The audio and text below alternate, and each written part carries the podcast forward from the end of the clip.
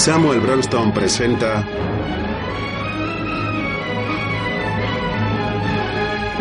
a Charlton Heston y Sofía Loren en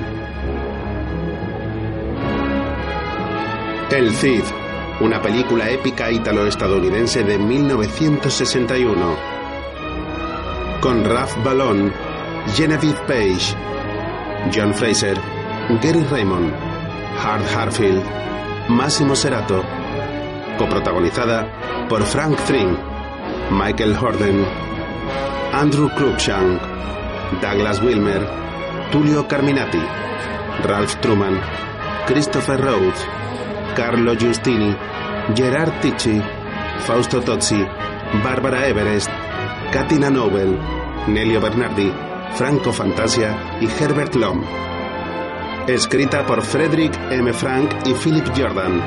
Versión italiana por Diego Fabri. Música de Miklos Rosa. Director de fotografía Robert Krasker. Decorados, producción y diseño de vestuario Beniero Colasanti y John Moore. Edición Robert Lawrence.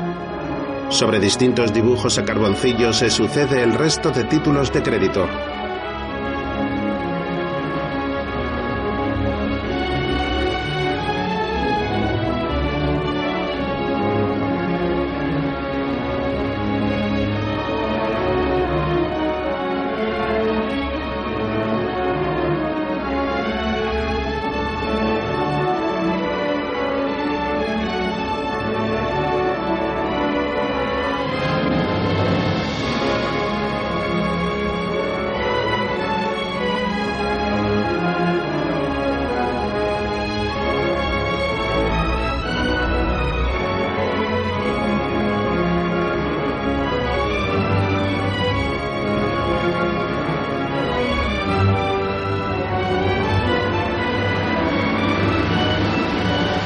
Productores asociados Michael Wasinski y Jaime Prades.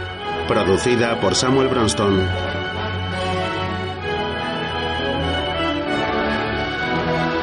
Dirigida por Anthony Mann. Sobre la imagen de un paisaje con un castillo al atardecer, habla una voz en off. Serid los caballeros, por amor del criador. Yo soy Roy Díaz, el Cid, de Vivar Campeador. Esta es la historia de un caballero fiel que en buena hora nació y en buena ciñó espada. La historia de Rodrigo Díaz de Vivar, el Cid campeador. En el año 1100 de la era cristiana, la paz y la guerra se disputaban en España. Moros y cristianos convivían, desconfiaban y luchaban unos contra otros. El Cid se elevó sobre las rencillas locales y convocó a todos los habitantes de España a luchar contra el enemigo común que amenazaba con destruir los hombres, las tierras y la civilización florecida. Este enemigo, uno de los más fanáticos de la historia, era el emir africano Ben Yusuf. A los pies de una fortaleza en África, un ejército almorávide de cientos de soldados se reúne. El general Ben Yusuf se acerca a caballo hasta el centro de la plaza.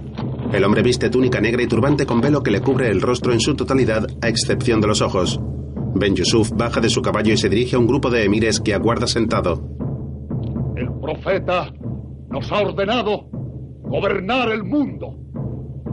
¿En qué lugar de España se glorifica el nombre de Alá? Cuando hablan de vosotros, hablan solo de poetas, de músicos, doctores y hombres de ciencia. ¿Dónde están vuestros guerreros? ¿Cómo osáis llamaros hijos del profeta? Os habéis convertido en mujerzuelas. Quemad los libros. Convertid los poetas en guerreros. Que los doctores fabriquen veneno para vuestras flechas. Que los hombres de ciencia inventen máquinas de guerra. Y después, matad. Arrasad. En vuestras fronteras habitan los infieles. Sembrad la discordia entre ellos. Y cuando se hayan debilitado, yo atacaré desde África para crear el imperio de Alá, el único Dios verdadero. Nos extenderemos primero por toda España, más tarde por toda Europa y al fin por el mundo entero. Solo Alá es misericordioso,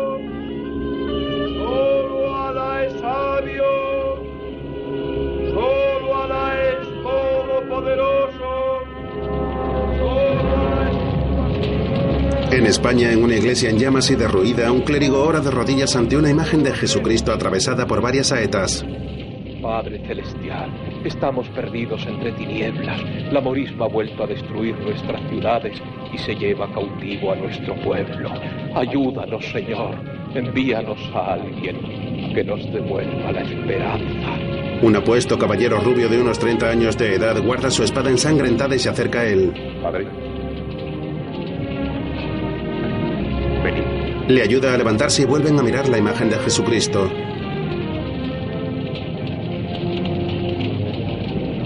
Señor, El caballero se acerca, retira las flechas que la atraviesan y luego la carga sobre sus hombros.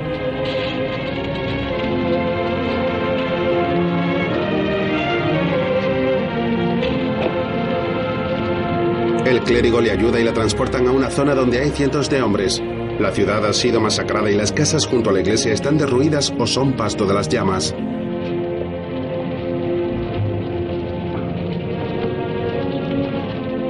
No hemos podido salvar al pueblo, pero hemos capturado a los cabecillas. Mira a los emires que se reunieron con Ben Yusuf. ¿quién eres tú? Rodrigo Díaz de Vivar. Cargan la imagen sobre un caballo. ¿Vivar? Está muy lejos tu tierra.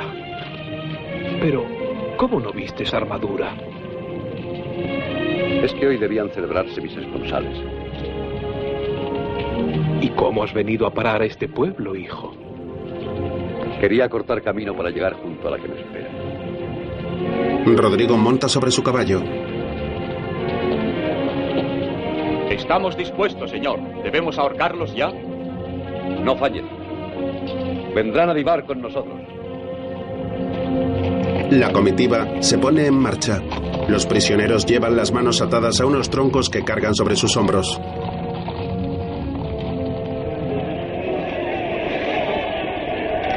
Más tarde llegan a Vivar.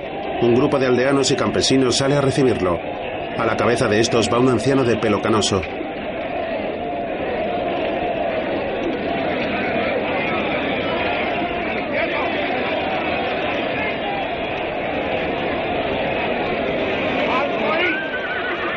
¡Quietos todos!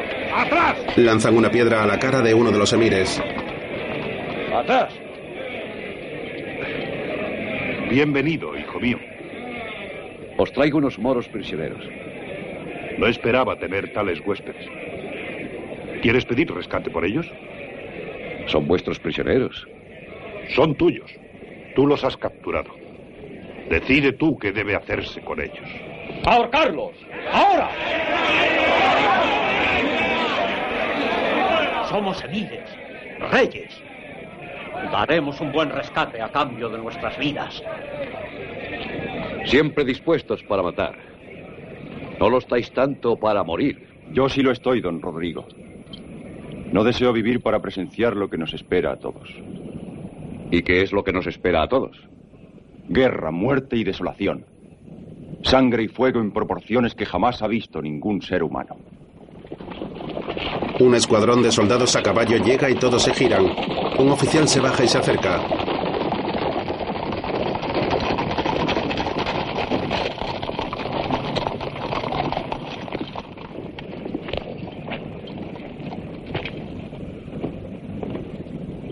Don Diego, llevaré vuestros prisioneros a Burgos ante el rey. No son prisioneros míos, sino de mi hijo. Oh, excusadme, don Rodrigo. En tal caso serán vuestros prisioneros los que ahorcaremos en la plaza de Burgos. Los colgaremos bien alto para ejemplo de otros moros.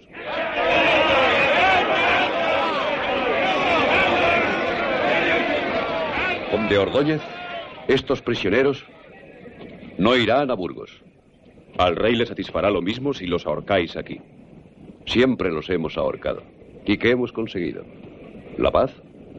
Ahorcadme y mis hijos no descansarán hasta que no quede ni un solo cristiano en Vivar. ¿Es que hay otro modo de tratar a los moros?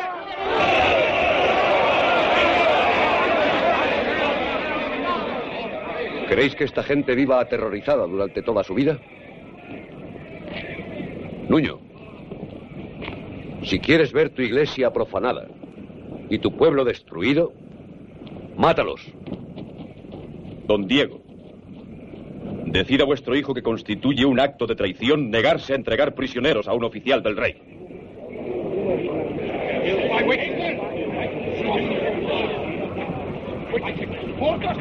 Rodrigo sabe cuál es su deber.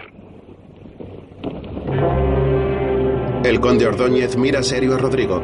A continuación, este se acerca a los dos emires.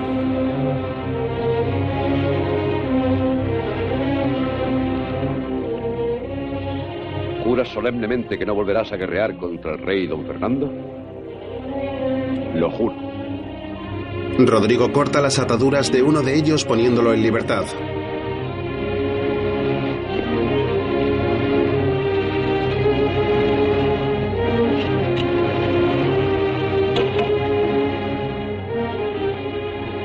Nosotros tenemos un nombre que aplicamos al guerrero que tiene la valentía de ser misericordioso. A tal hombre le llamamos el Cid. Yo, Moutamín, emir de Zaragoza, juro eterna amistad al Cid de Vivar y fidelidad a su señor y soberano Fernando, rey de Castilla. Permita Alá que queden sin luz mis ojos y mi carne sin huesos si llego a romper este juramento. En el nombre de Alá. Mutamín se arrodilla ante Rodrigo, el cual se acerca ahora a otro de los emires. El nombre de Alá. Corta las cuerdas del siguiente prisionero. Completamente atónito, el conde Ordóñez se dirige a su caballo y se monta en él. En nombre de Fernando, rey de Castilla, de León y Asturias, yo os acuso de traición. En el plazo de siete días compareceréis en Burgos ante el rey para defenderos de tal acusación. El escuadrón se marcha con el conde a la cabeza.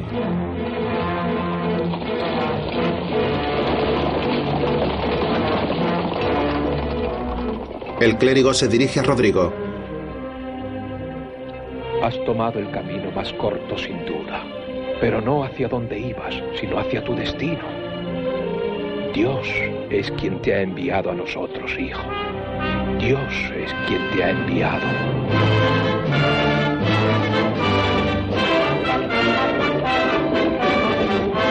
En una ciudad los lugareños caminan de un lado a otro alrededor de un regio castillo.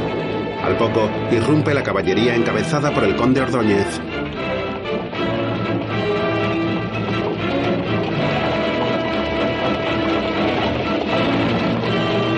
Atraviesan una de las puertas hasta llegar a la entrada.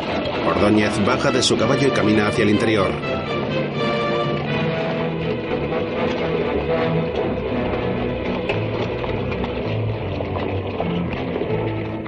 Llega a una galería custodiada por varios guardias. En un patio contiguo, varias personas sostienen un halcón.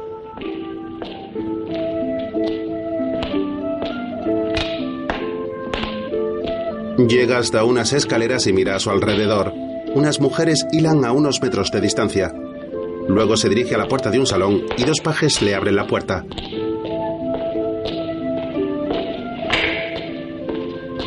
Un alférez acude a recibirle.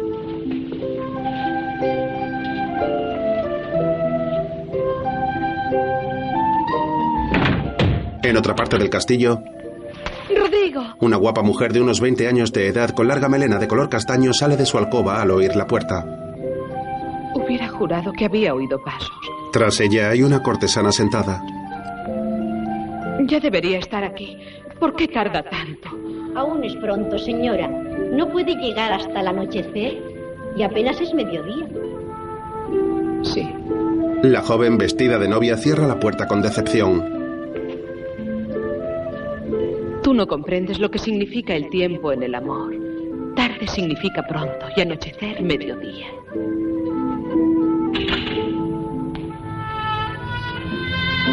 Sin embargo, un jinete solo al galope puede venir. Su amor no podrá dar alas a su caballo. Así es, señora. Una cortesana le entrega un sombrero y se lo coloca. Toda la noche la he pasado pensando. Los moros le tendían una celada. Oh, sí. Luego le veía atacado por un loco. Caía enfermo. Dicen que toda mujer enamorada se atormenta de este modo porque no se atreve a creer que tanta felicidad sea realmente suya. Oh, Al oír a alguien llegar, termina de vestirse. ayudadme. Dos cortesanas abren la puerta y dan paso a una elegante y joven mujer de pelo rubio. Al verla entrar, la otra mujer se arrodilla.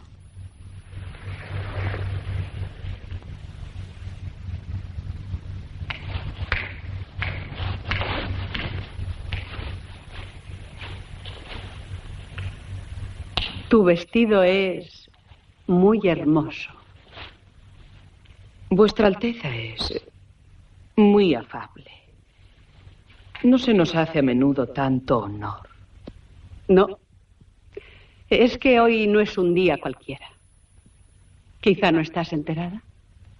Ha habido noticias. Ah, sí. Noticias de Rodrigo Alteza. De Rodrigo. Qué lástima, el vestido es tan hermoso. Alteza. Perdonad. ¿Querrá decirme, Su Alteza, qué le ha ocurrido a Rodrigo? Sí.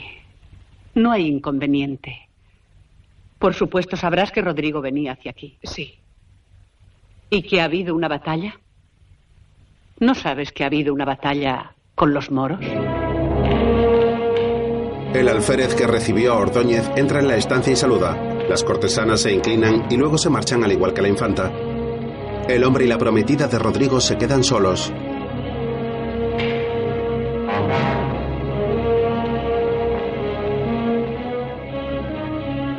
Jimena. La agarra de las manos. Padre mío, dime. ¿Está herido Rodrigo? No. Rodrigo está sano y salvo. ¿Le quieres mucho? Dos nombres. Mi padre y Rodrigo. Jimena, solo te tengo a ti. A nadie más. Únicamente tú llevas mi sangre. Si hubiera tenido un hijo. Pero Rodrigo puede ser tu hijo. No. Tú eres joven. Puedes llegar a querer a otro hombre. Y puedo llegar a querer a otro padre. No es el mismo caso. Hay otros hombres. Completamente incrédula, Jimena sale de la alcoba. Jimena. Jimena. Su padre la sigue. Ella se gira hacia él y luego se asoma a unas escaleras. Bajo estas aguarda el conde Ordóñez. Decidme, Ordóñez. Decidme qué ha sucedido.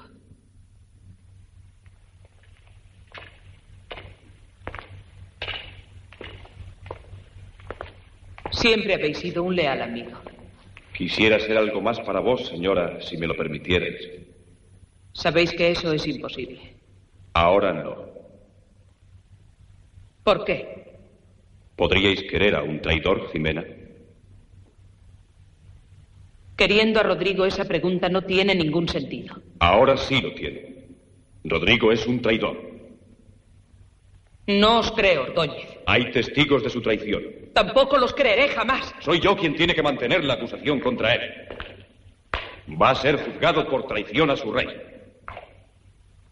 Seríais capaz de todo para hundirle. No. Sería capaz de todo para ganaros. Le besa la mano. Jimena. ¿Y si la traición es cierta? Yo sé que no lo es. Pero hay quienes lo han presenciado. Esos no saben lo que han visto. Lo veréis con vuestros propios ojos. El padre de Jimena baja las escaleras y Ordóñez camina detrás de él. La guapa mujer queda sola viéndole salir.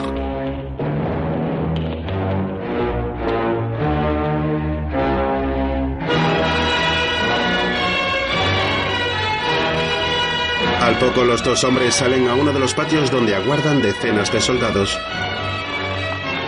Lo atraviesan y entran en el salón del trono. Varios tañedores tocan un añafil a su entrada.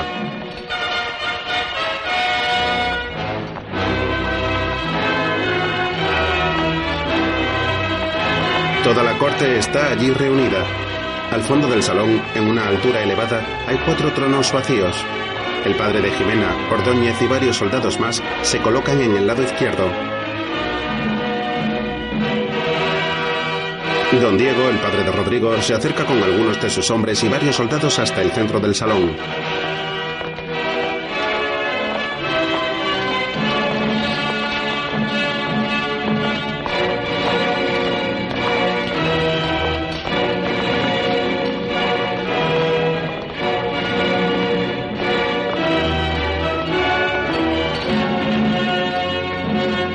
Anciano se fija en dos pajes que portan un casco y un cetro. Tras eso, se coloca con los demás en el lado derecho. Majestad el rey, don Fernando, soberano y señor de Castilla, de León y de Asturias.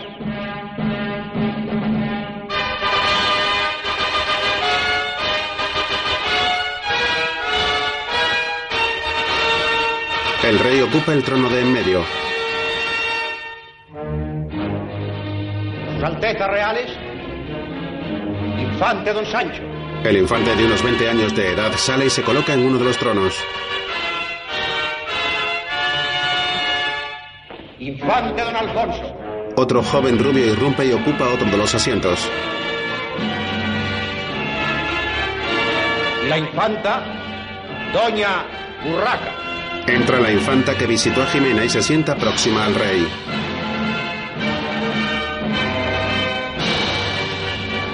Habéis sido convocados a la corte para dar vuestra opinión en un asunto de grave importancia para el rey. Don García Ordóñez acusa de alta traición a don Rodrigo Díaz de Vivar. Sí, es un traidor.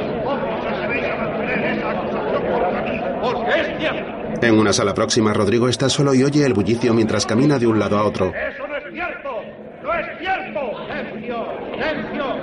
¡Vamos al acusador! Mantengo mi acusación. Ha traicionado al rey. Ha pactado con los enemigos del rey. ¡Tiempos ahí, caballero! Con la obediencia debida a un oficial de ejército de majestad. ¡Es un activo! ¡Calma, calma! caballero, ¡Calma!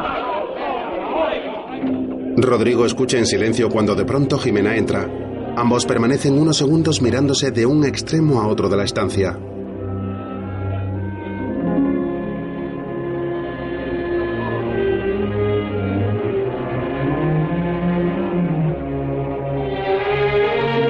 Se sonríen levemente y se acercan el uno al otro juntando sus manos. Ambos son iluminados por la luz que penetra a través de la linterna de la cúpula que hay sobre ellos.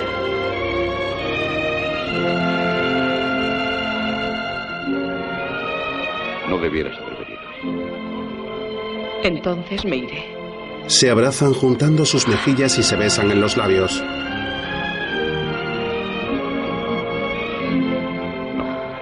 Ahora lo tienes. Ni nunca.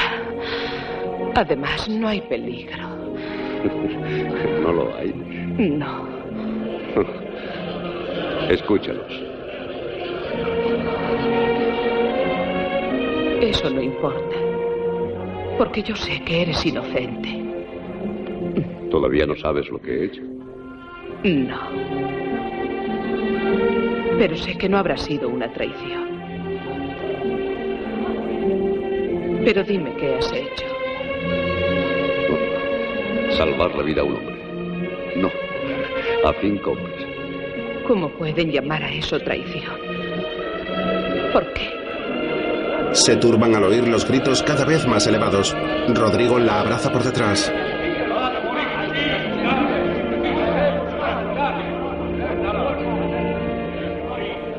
¿Qué hombres eran esos? Emires.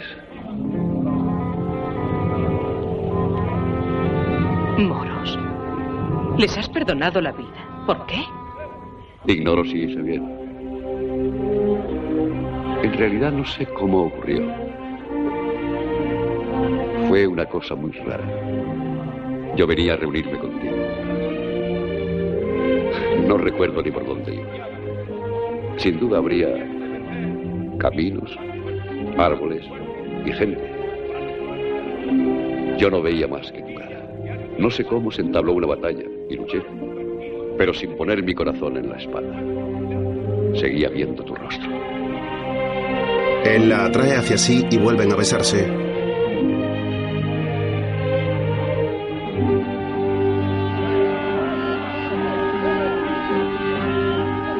De repente pensé, ¿por qué nos matamos unos a otros? Sí, son moros y nosotros cristianos, pero Jimena, es que no comprendes lo que quiero decir. Ella baja la mirada algo desconcertada. Sí, pero siempre ha habido guerras entre nosotros.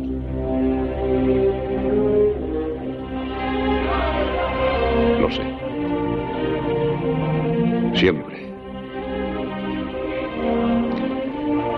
Pero ¿no crees que podríamos vivir en paz?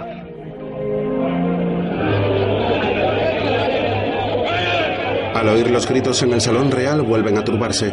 El padre de Jimena se acerca al rey. Nunca me atrevería a acusar con ligereza a ningún hombre, y menos aún al hombre que iba a ser mi hijo. Pero a quien liberta a los enemigos del rey, aunque sea nuestro hijo, solo se le puede dar el nombre de traidor. Habla don Diego. Señor, mancilla el honor de mi familia. No lo consiento. Yo fui también en otra época alférez real. De eso hace ya muchos años, don Diego.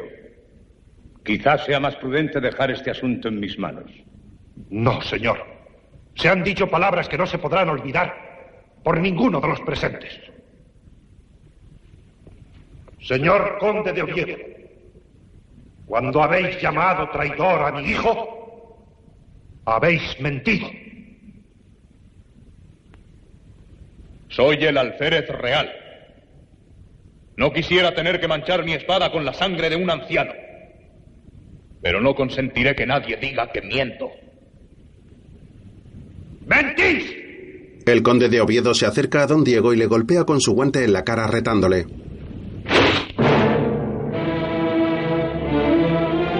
Jimena y Rodrigo se quedan paralizados en el otro salón al oírlo. Ella mira hacia arriba en actitud preocupada. Luego se acerca a Rodrigo y lo abraza.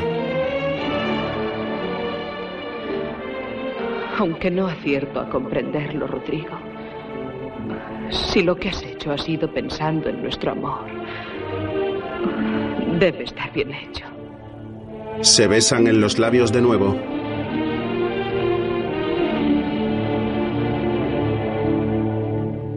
Luego el padre de Jimena camina por el castillo. Al pasar por una de las galerías, mira hacia el fondo y ve que las puertas del salón donde se reunió con Ordóñez están abiertas. Decidido, camina hacia allí.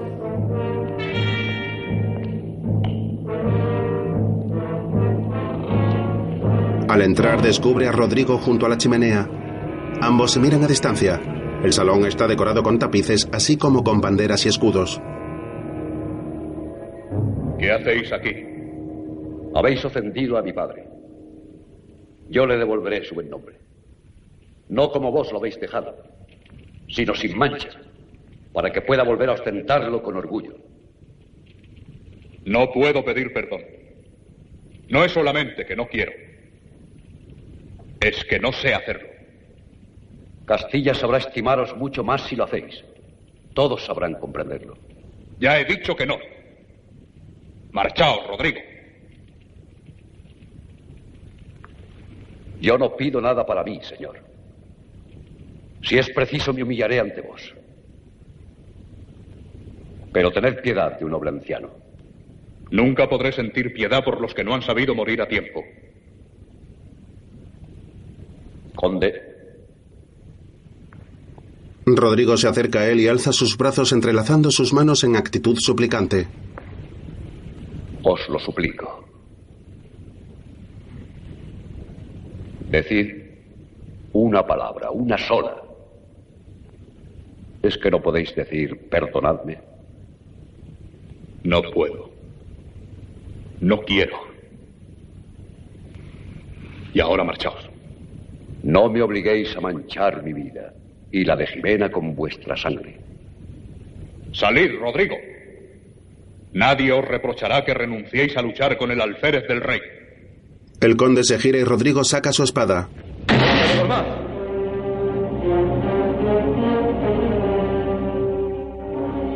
Quiero robároslo por última vez nada más.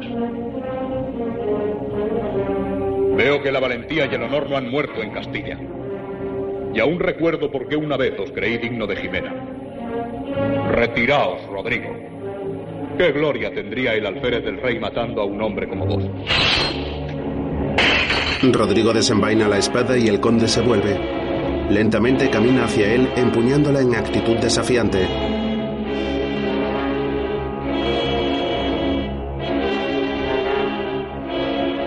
¿Creéis que puede un hombre vivir sin honor?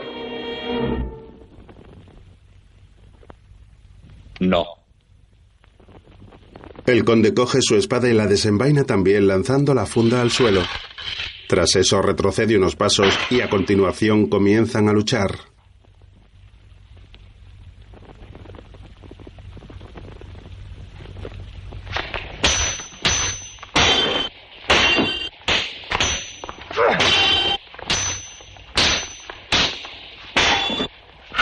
Ambos pelean con maestría defendiéndose y golpeando repetidas veces el acero de sus espadas.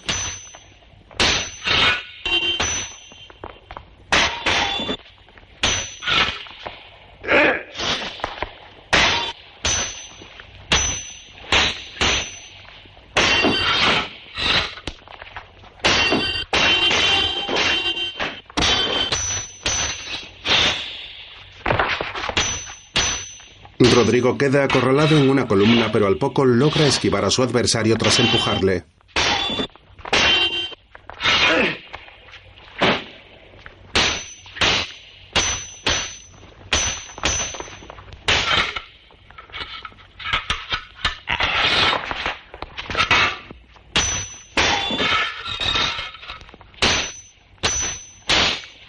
Rodrigo empuja al conde contra una columna y a continuación le ataca con su espada proporcionándole un corte en el brazo. Estáis herido. Con esto me basta. El conde avanza hacia él y prosigue el combate por las distintas estancias.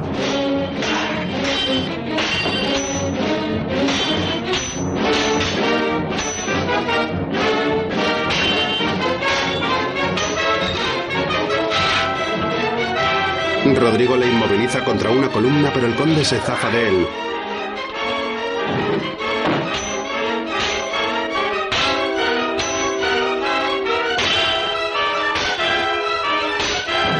Rodrigo deja caer su cuerpo en una mesa tras él y el conde aprovecha para acercarle su espada al cuello. Rodrigo le empuja y el conde regresa con su espada en alto para clavársela. El joven caballero se aparta y la espada se clava en el tablero de la mesa. Tras eso continúan con el duelo.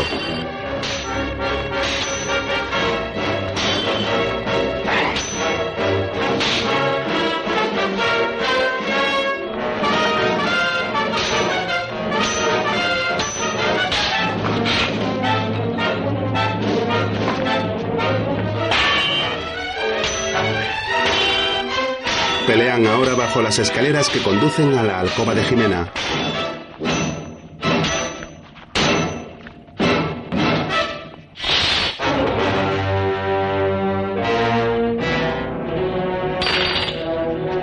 ¡Jimena! Rodrigo desaparece y el conde casi sin fuerza se apoya en la escalera.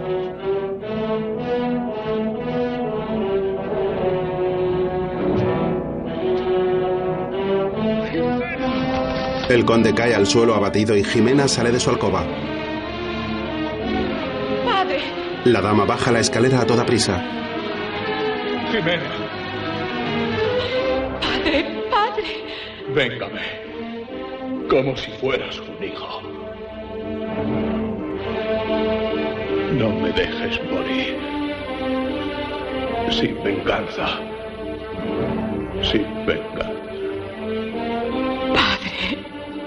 Al agarrar la cara de su padre se descubre la mano llena de sangre. Entonces la contempla horrorizada.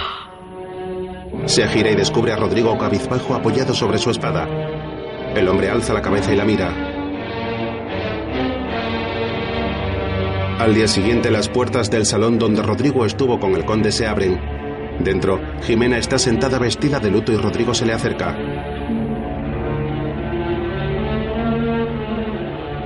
Jimena, yo no quise matarle. No. Pero sabiendo que respondería del modo que lo hizo, Tú le desafiaste a muerte. Has comprado tu honor con mi duelo. No pude hacer otra cosa, Jimena. El hombre que tú amas no tenía otro camino que elegir. ¿A qué has venido, Rodrigo? Es que ignoras que la mujer que tú amas tampoco puede vacilar. Yo me resistí a abrir. Lo he intentado. Sé que mi amor no tiene derecho a seguir viviendo. Pero no quiere morir. Mátalo. Mátalo tú. Dime que ya no me quieres. Ambos se mantienen la mirada unos segundos hasta que ella se gira.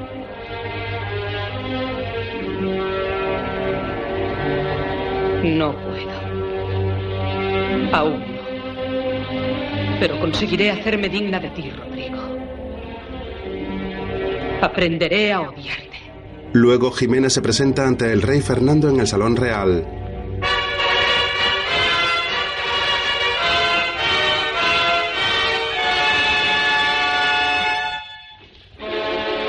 Doña Jimena, hija del conde Gormaz, señor de Oviedo, que fue alférez del rey. Jimena camina por el centro del salón ante la mirada de todos los cortesanos en dirección al rey. Entre ellos está Rodrigo.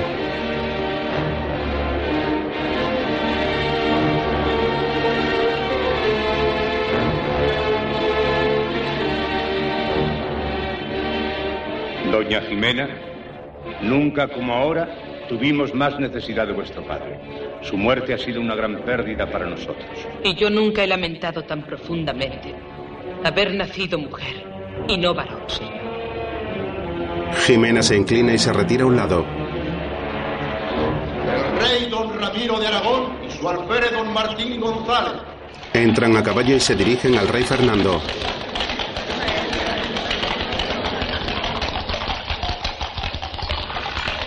Dios os guarde y prescindamos de ceremonias, Fernando. Os hemos escrito tres veces a propósito de Calahorra y no nos habéis contestado. La ciudad de Calahorra pertenece al reino de Aragón y venimos a reclamarla. Calahorra ha pertenecido siempre a Castilla. Su Majestad don Fernando, rey de Castilla, León y Asturias, rechaza la reclamación. Don Ramiro, rey de Aragón, por la gracia de Dios, desafía a don Fernando, rey de Castilla, de León y de Asturias, a reñir batalla al frente de sus ejércitos en las llanuras de Calahorra. El que salga vencedor de este combate ganará con él la ciudad de Calahorra para siempre. No, El alférez ha lanzado un guante. toda España está amenazada por los moros. ¿Qué más podría complacer a nuestros enemigos que ver a dos reyes cristianos destrozándose al frente de sus ejércitos? Pues bien, sometamos la suerte de Calahorra al juicio de Dios mediante singular combate entre vuestro alférez y el nuestro. Sabemos por qué traéis ahora vuestra reclamación. Nuestro alférez ha muerto. El guante queda ahí. Permitid que algún caballero lo recoja o entregadnos Calahorra. Majestad. Permitidme recoger el guante, señor. Rodrigo se adelanta al centro del salón. ¿Cómo podría abandonar la suerte de una ciudad a unas manos inexpertas? Señor, fui yo quien mató a vuestro alférez. ¿Quién tendrá más derecho a reclamar su puesto? Don Martín ha matado a 27 hombres en otros tantos combates. ¿Lo sabíais? Sí. Sí, Majestad, lo sabía. ¿Por qué vais a arriesgar la vida en esas condiciones? He sido acusado de traidor, Majestad. Y de otras cosas. Mira a Jimena y esta baja la mirada. No se me ha permitido defenderme de esas acusaciones. Vuestra Majestad no me ha juzgado. Consentid, pues, que me ofrezca para que me juzgue el juez supremo. Si soy culpable, la lanza de don Martín irá directamente a mi corazón. Si soy inocente, Dios me protegerá y me dará fuerzas. Los infantes Alfonso y Sancho hablan con el rey. No ha luchado nunca. Es fuerte, padre. Está en juego la suerte de una ciudad. Mató al alférez en buena lid. ¿Quién sabe si fue a traición y en la oscuridad? No había testigos. Rodrigo es incapaz de eso. El rey mira a su hija Urraca y esta clava la mirada en Rodrigo. Déjalo luchar, padre. necesita la victoria. Rodrigo Díaz de Vivar, recoged el guante. Rodrigo se agacha y lo recoge. Y pedir a Dios que os dé fuerzas. Dios me dará fuerzas. Se gira hacia don Ramiro y Martín González y estos salen de la estancia.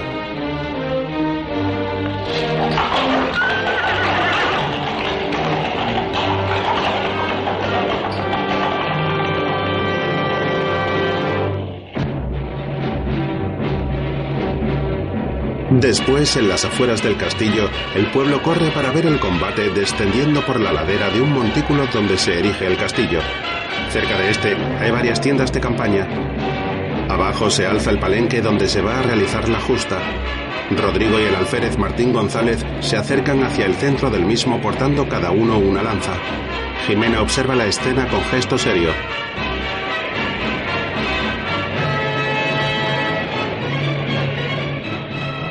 ¿A qué venís a este lugar y a esta hora? Venimos aquí a combatir por la ciudad de Calahorra. ¿Lucharéis hasta la muerte sin dar cuartel ni pedir clemencia? Lucharemos. Y pues, y luchad por Calahorra.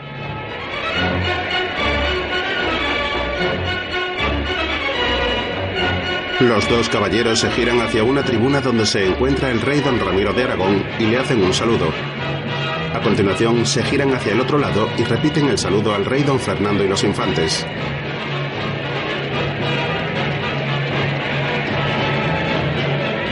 Los adversarios inclinan sus lanzas y luego vuelven a alzarlas. Jimena se dirige al alférez. Don Martín, don Martín. Debíais ser el adversario de mi padre. ¿Queréis ser su vengador? ¿Queréis llevar mis colores? Señora, ¿quién no tendría orgullo ostentar vuestros colores? Os prometo que aquel que os ha ofendido morirá. Hasta que hayáis vencido, mi color será el negro. Le coloca un pañuelo en la lanza. Rodrigo, el paladín de Castilla no ha de entrar en combate sin ostentar los colores de una dama. Alteza, Urraca pone otro pañuelo en la lanza de don Rodrigo, el cual lo recoge y se lo guarda entre su armadura. La infanta mira de reojo a Jimena sentada a su lado.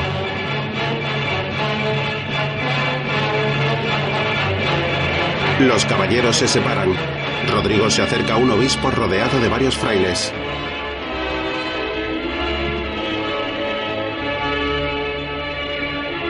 Dios poderoso, la hora de someterme a tu juicio ha llegado. Júzgame y haz saber a todos mi culpabilidad o mi inocencia.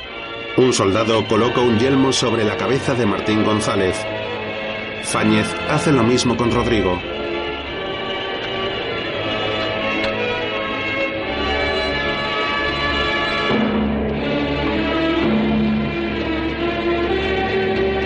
Después, los dos adversarios se colocan en los extremos del palenque momentos antes de comenzar la lid.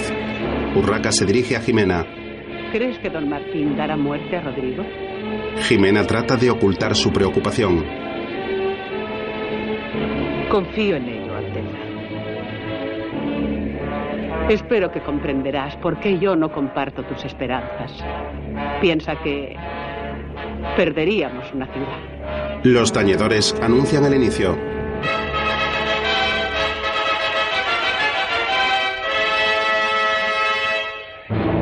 Dos soldados clavan sendas espadas en el suelo del palenque próximo a las tribunas de los reyes.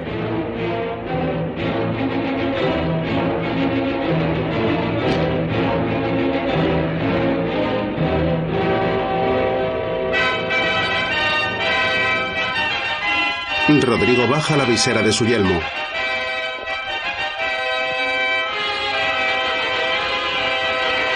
Los reyes hacen un gesto con el que se inicia la justa.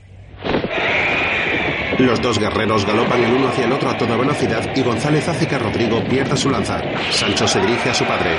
Ha soportado la embestida. Rodrigo resiste. Rodrigo coge otra lanza y vuelve al encuentro.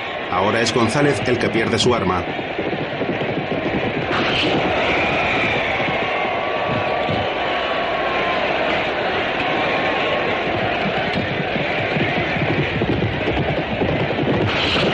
Rodrigo va ganando ventaja en la lucha. Los guerreros renuevan sus lanzas y vuelven al ataque.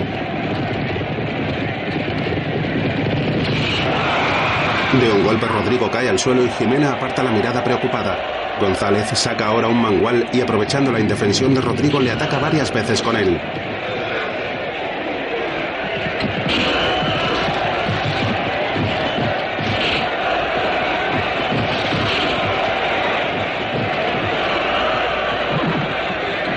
El rey don Fernando y sus hijos contemplan el combate nerviosos.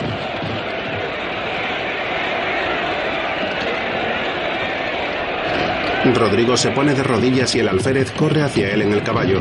Al embestirle, el equino tropieza y González cae al suelo. Se acerca a Rodrigo y le ataca con su espada, pero este intenta defenderse con su lanza.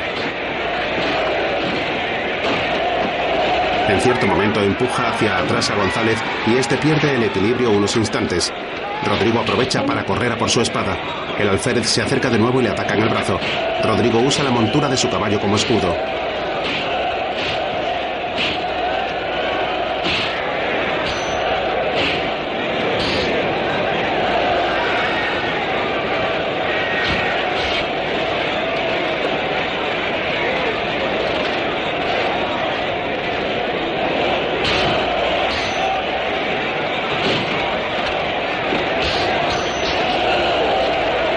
De un certero golpe, Rodrigo le despoja del yelmo. Ambos se agarran intentando derribarse. González corre hacia la espada clavada en el suelo y la mueve con agilidad atacando a Rodrigo, el cual retrocede para no ser alcanzado por el acero.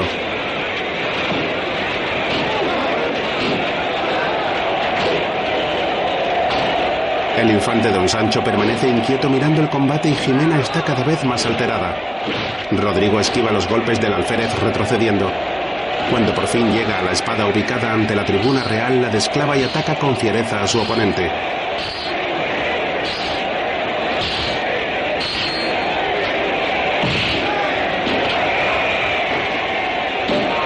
Finalmente González cae al suelo y Rodrigo le clava su espada en el pecho. Todos lo celebran en la tribuna, a excepción de Jimena.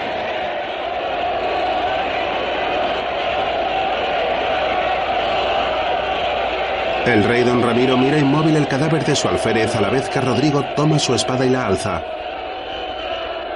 ¿A quién pertenece Calahorra?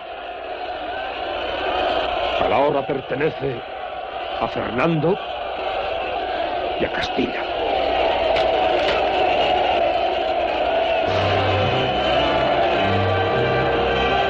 Rodrigo se agacha y arrebata al cadáver el pañuelo negro que le entregó Jimena. Continuación camina hacia la tribuna donde está el rey don Fernando y sus hijos mientras el público asistente lo vitorea.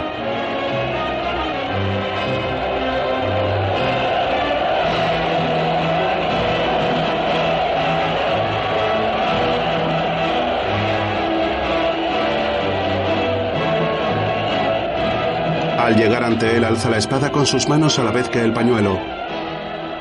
Dios se ha dignado darme fuerzas, señor. Jamás vimos a hombre alguno luchar con tal bravura. No hay duda de que Dios nuestro Señor estaba con vos. ¿Quién sería ahora capaz de sostener las acusaciones que se os hacían? Estamos en deuda con vos, Rodrigo. Seréis nuestro paladín. Rodrigo clava el pañuelo en la punta de su espada y se dirige a Jimena.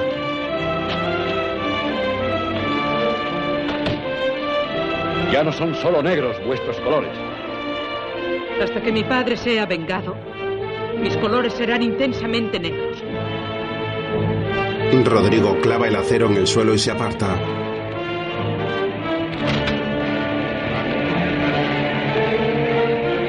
Después Jimena está en la cripta con Ordóñez. Alguien se prestará a vengarme.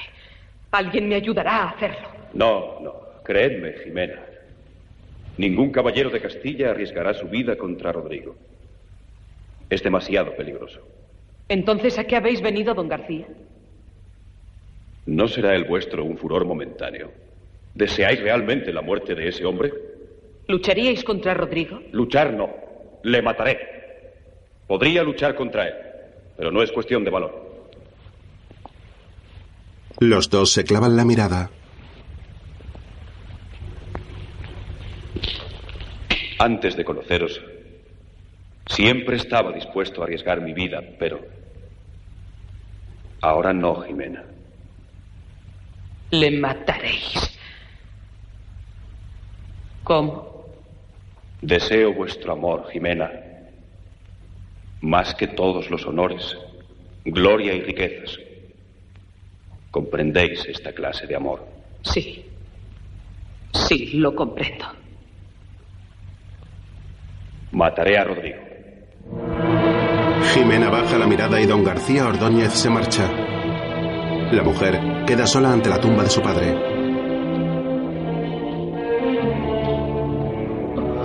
Padre, ¿por qué echaste carga tan pesada sobre mí? Luego en una catedral, Rodrigo Díaz de Vivar, sois desde ahora el verde real y primer caballero del rey. Que esta espada os ayude a vencer a nuestros enemigos.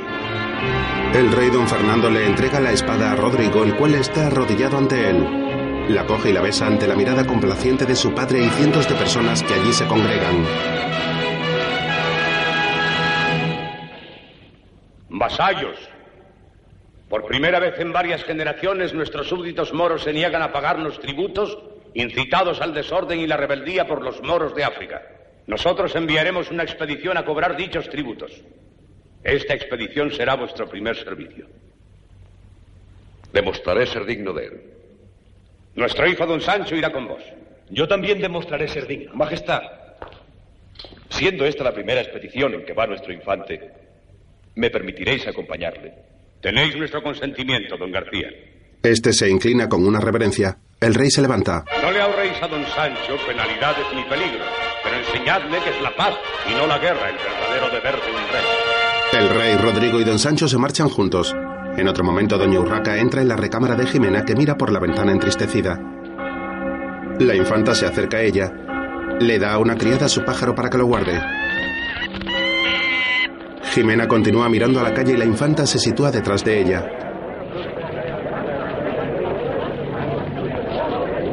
Jimena nota su presencia y se gira. Luego vuelve a mirar de nuevo por la ventana.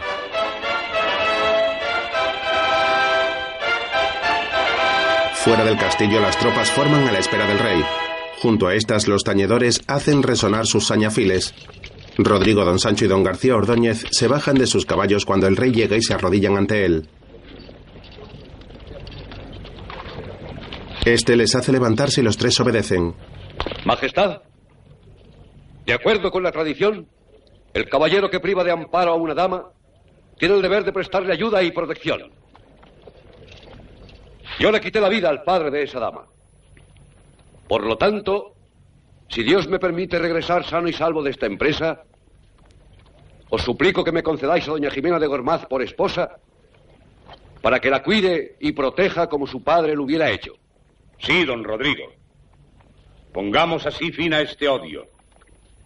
La ceremonia se celebrará a vuestro regreso. Doña Jimena se hallará dispuesta para el matrimonio. Desde su habitación, Jimena contempla la escena con gesto serio.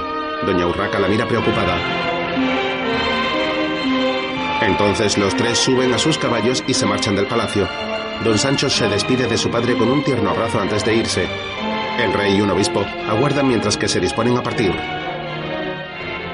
In nomine Patris et Filii et Spiritus Sancti. Amén. Tras la bendición, el primero en salir es Don Sancho seguido de los otros dos junto con otras tropas del reino.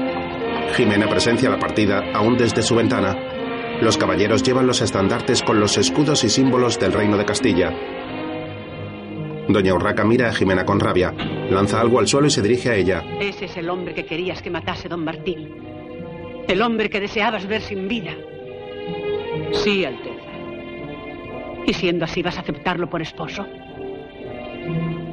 Es una orden del rey y debo obedecerla. Jimena responde a la infanta sin mirarla.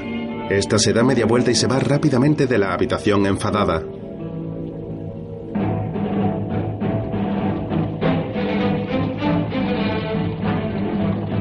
En otro momento, en la Sierra Castellana, las tropas del reino avanzan junto a la ladera de una pequeña montaña, subidos en sus fuertes caballos y ataviados con armaduras. El infante don Sancho es quien lidera la marcha, seguido de Rodrigo y el resto de caballeros. Detrás de una roca alguien está al acecho con una afilada espada.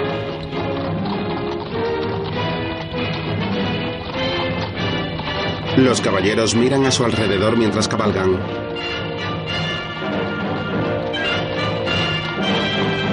El hombre escondido tras la roca les observa con su espada en mano al pasar. Entonces, numerosos arqueros asoman detrás de otras rocas y apuntan con sus flechas a las tropas castellanas. Cada vez aparecen más de ellos. Entonces llega su líder, el emir Al-Qadir a caballo. Uno de sus hombres espera a la llegada de Rodrigo y los demás de Castilla. Algunos de los caballeros castellanos miran a su alrededor extrañados. El guerrero moro sale de su escondite. ¡Cuidado! Se lanza sobre uno de los caballeros líderes que cae al suelo. Las tropas desenfundan sus espadas y los arqueros disparan sus flechas, con lo que varios castellanos caen muertos. El guerrero moro se abalanza contra el Cid, que saca un machete rápidamente y se lo clava en la espalda. Se desencadena una violenta batalla entre moros y cristianos. Rodrigo logra vencer a varios contrincantes con la ayuda de su espada. Ordóñez lo observa concentrado. Luego decide huir en su caballo al galope. Un emir ordena a sus hombres que atrapen a don García y estos obedecen.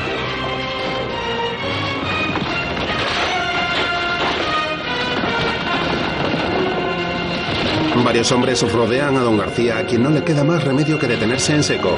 Alcadira guarda la llegada de sus hombres y ve pasar a varios caballeros que huyen despavoridos de los luchadores moros. Luego, uno de los superiores se acerca a hablar con Rodrigo y le da la mano. Mi señor Mugdamín. Mío Cid. Habéis llegado muy oportunamente. Alá lo ha dispuesto así. Uno de vuestros hombres os ha traicionado, mío Cid. Ordóñez entrega su espada. Traicionado por un cristiano, salvado por un moro. Os habéis expuesto a la enemistad de vuestra gente. No es más de lo que mío Cid hizo por mí. Si alguna vez me necesitáis. Y si me necesitáis a mí. Mutamín y el Cid se estrechan la mano de nuevo antes de que el primero de estos se marche. ¡Seguidme! Rodrigo y los demás caballeros de Castilla se quedan observando la retirada de los caballeros moros.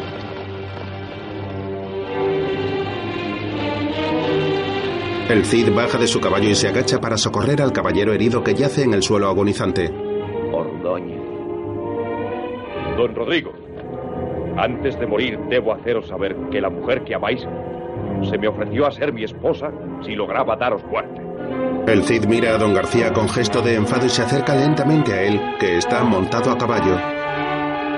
Con rabia la agarra de un brazo y lo lanza al suelo. Entonces desenfunda su espada. ¡Matadle! ¡Nos ha traicionado! Don Sancho le anima y Rodrigo baja lentamente su espada. Con el pie derecho sujeta a Ordóñez en el suelo para que no se levante.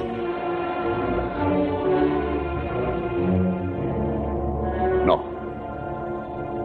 Dejadle libre. Todos me tacharán de débil. Pronto seréis rey. Comportaos ya como tal. Cualquiera puede matar, pero solo el rey puede perdonar la vida. Entonces don Sancho, con gesto de enfado, hace una seña a Ordóñez para que se levante del suelo y éste obedece extrañado. No quiero que cueste más sangre mi matrimonio. El Cid guarda su espada y sube a su caballo.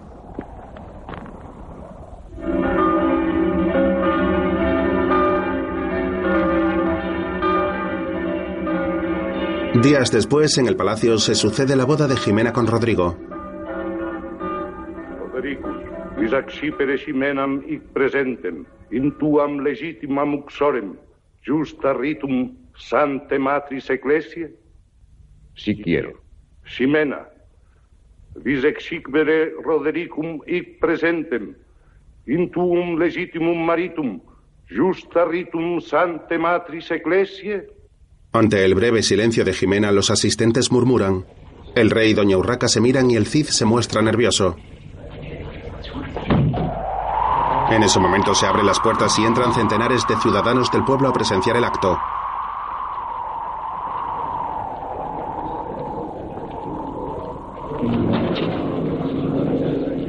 Se sientan en el suelo junto a la entrada.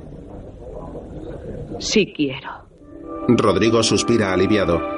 El clérigo que oficia el sacramento coloca una cinta con bordados entrelazada en las manos de los esposos. Benedicat vobis Dominus nostrum, de cor vestrum sinceri amori operet nexu perpetuo. Más tarde, en el comedor del palacio, los recién casados cenan en una larga mesa, uno frente al otro, con Fáñez y otro hombre.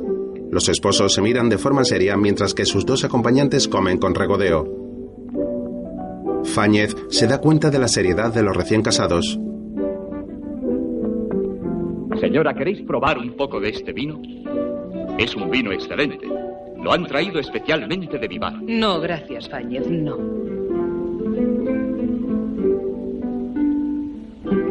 ¿Has pasado toda la noche haciéndole ver a la señora lo excelente que es todo lo que procede de Vivar.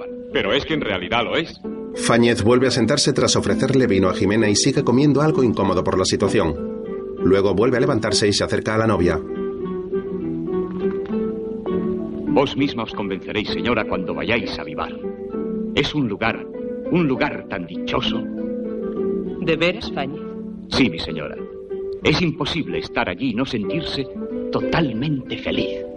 Rodrigo les mira cabizbajo y Fáñez vuelve a su asiento apesadumbrado. El otro invitado se muestra incómodo. Creo que nuestros señores estarán un poco cansados. Sí. Buenas noches, señor. Señora. Buenas noches. Y que esta noche sea la más... eh, quiero decir, que esta noche tengáis... mm, buenas noches. Mi señor y señora, buenas noches. Los dos comensales se marchan y dejan solos a los recién casados. Rodrigo lanza una mirada a un lacayo que asiente y ordena a otras sirvientas que se marchen de la sala. Estas se levantan y todos salen de allí. Rodrigo se sirve un poco de vino. La pareja permanece mirándose en silencio.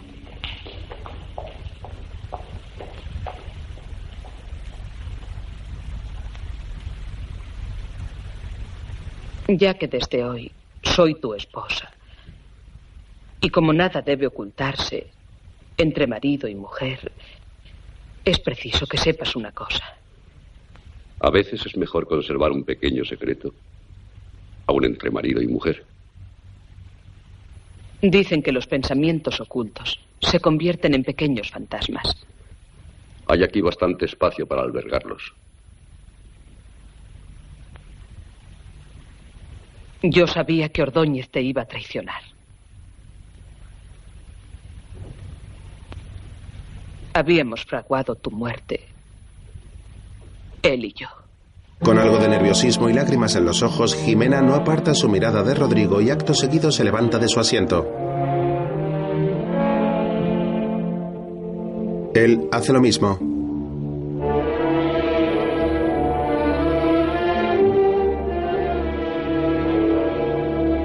Jimena se dirige a la escalera que lleva a su recámara y comienza a subir. Mientras, su esposo la observa.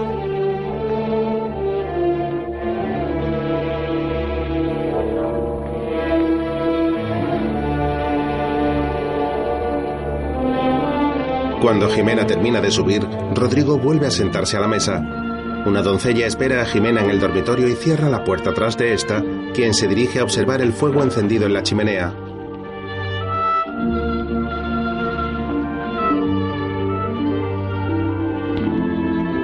Otra de las doncellas saca un traje de noche para su señora y la ayuda a desvestirse poco a poco ante la inmovilidad de ella.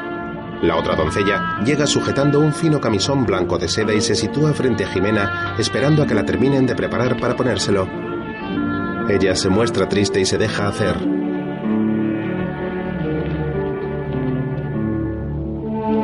Mientras en el comedor de la planta baja, Rodrigo mira la chimenea con su copa en la mano. Después se sienta para servirse más vino y se muestra pensativo. En la habitación las doncellas continúan preparando a Jimena. Una de ellas le trenza el cabello mientras que la otra sostiene un candelabro y un espejo para que su señora pueda verse. La primera de estas coge la bata de noche en tonos rosados y dorados y ambas se la ponen sobre el camisón blanco. Luego apagan todas las lámparas de la habitación, dejando como única fuente de luz el fuego de la chimenea. Una de las doncellas se despide de Jimena con un gesto tierno y luego ambas se marchan tras una leve reverencia a su señora.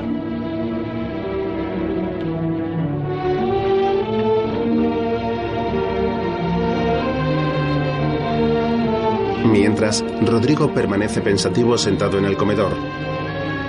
Decide levantarse de su asiento y camina por la sala con gesto preocupado. Jimena permanece sentada en una butaca de su habitación mirando al infinito en actitud impasible. Rodrigo rodea la butaca donde estaba sentada su esposa y acaricia los extremos de la misma con la copa de vino en la otra mano.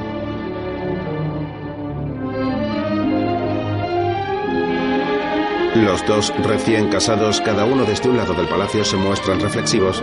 En ese momento las doncellas de Jimena bajan al comedor y Rodrigo las ve.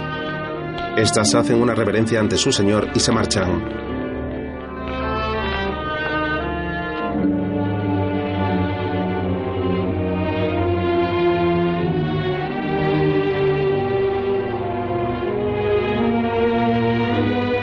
Rodrigo entra en la habitación. Desde el quicio de la puerta se queda observando a Jimena que permanece sentada de espaldas a él frente al fuego.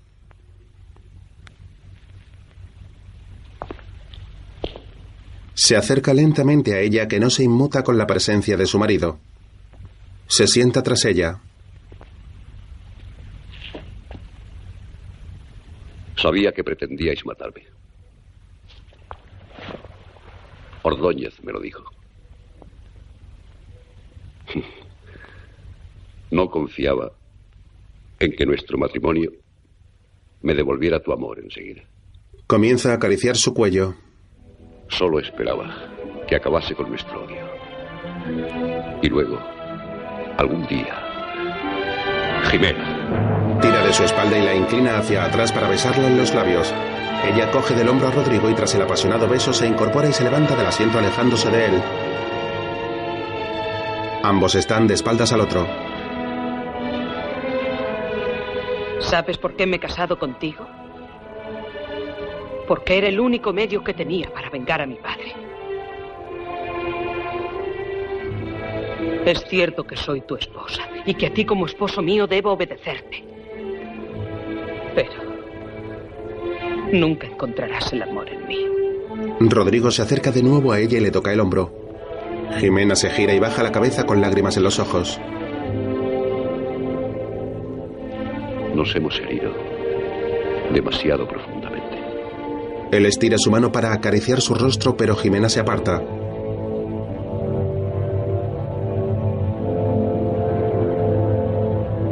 Ella lo mira entre lágrimas y entonces él se aleja. Se marcha de la habitación y Jimena rompe a llorar más fuerte, rota de dolor.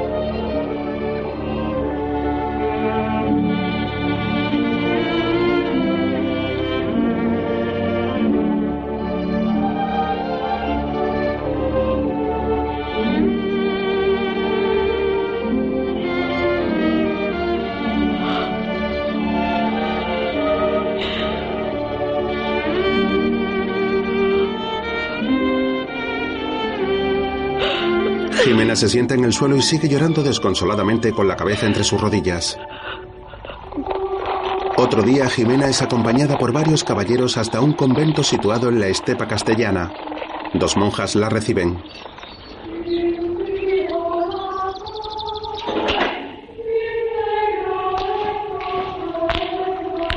Jimena viste con venda y un gorro con velo marrón y pasa hasta el patio central del edificio, donde hay una fuente central que emana y otras hermanas caminan por las galerías del claustro.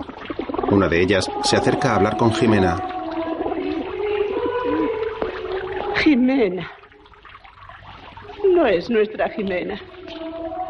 Sí, reverenda madre. Soy Jimena. ¿A qué debemos tenerte hoy aquí? Jimena se inclina y la abraza. He venido a buscar la paz, madre. Después de todo cuanto te ha ocurrido, la paz que buscas no la hallarás entre estas paredes. Tú estás hecha para el mundo, Jimena, y algún día querrás volver a él. Pero puedes quedarte entre nosotras hasta que haya llegado ese momento.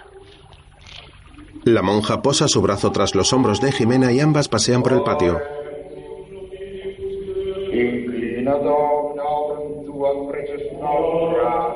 En el palacio el rey ha fallecido y se lleva a cabo la ceremonia del funeral oficiada por un obispo.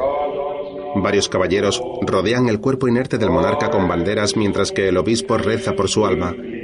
El infante don Alfonso presencia la escena de forma serena.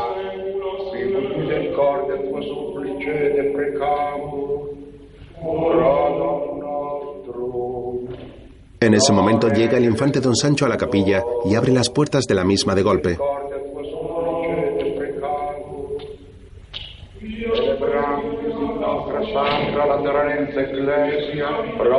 Se sorprende al ver lo que ocurre, se detiene en seco y mira a su alrededor. Acto seguido se acerca a su hermano y se santigua antes de arrodillarse junto a él.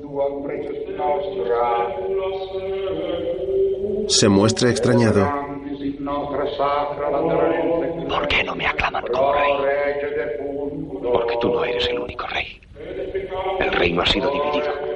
Nuestro padre dispuso antes de morir que reines en Castilla, pero dejó Asturias y León para mí. ¡Mientes! Y para nuestra hermana Urraca la ciudad murallada de Zamora. No, soy el primogénito, el único heredero. El reino no puede ser dividido.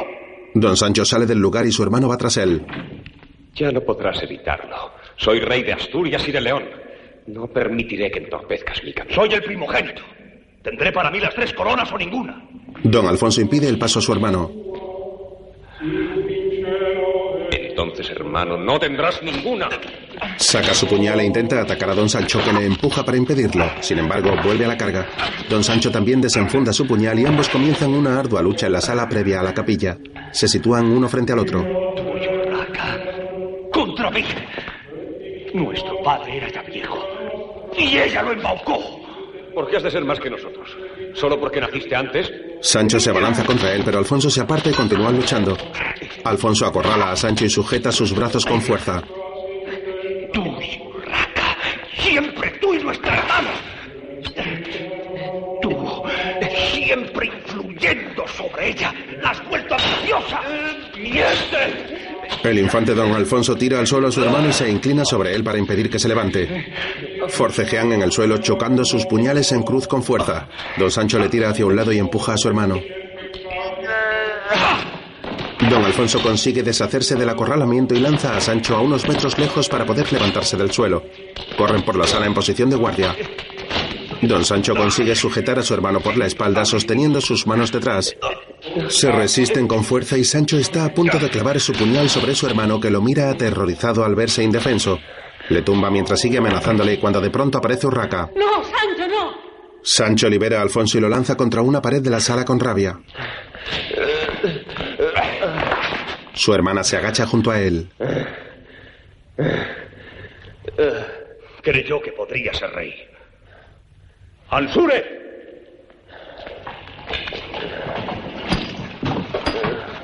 Acompañada a su Alteza a su nuevo reino. En los calabozos de Calahorra. Los soldados obedecen a don Sancho. Rodean a Urraca y Alfonso que sigue en el suelo. Don Sancho entra en la capilla y los caballeros de la Guardia Real posan su mano derecha en el corazón a su paso.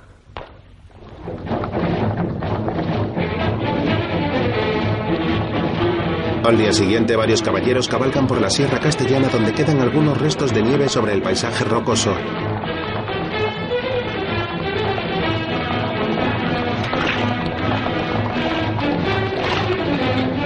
Van al galope y ondean gallardetes castellanos. Entre ellos está don Alfonso.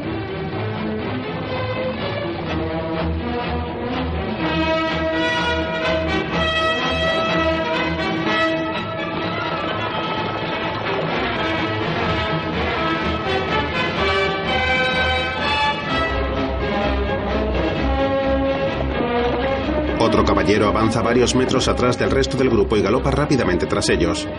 Sigue por el camino, pero en un momento determinado decide salirse de él y continuar campo a través. Consigue situarse a la misma altura que los demás y se detiene cuando estos pasan por delante.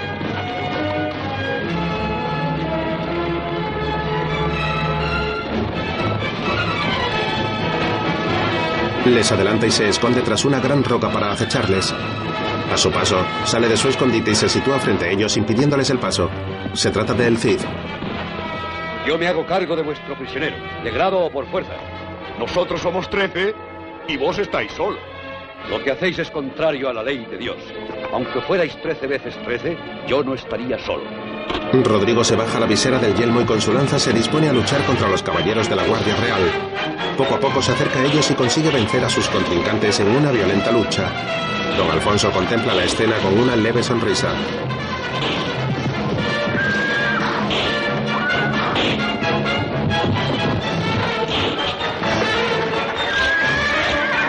Don Alfonso decide ayudar al Cid en su lucha y ataca al guardia que sujetaba su caballo con firmeza.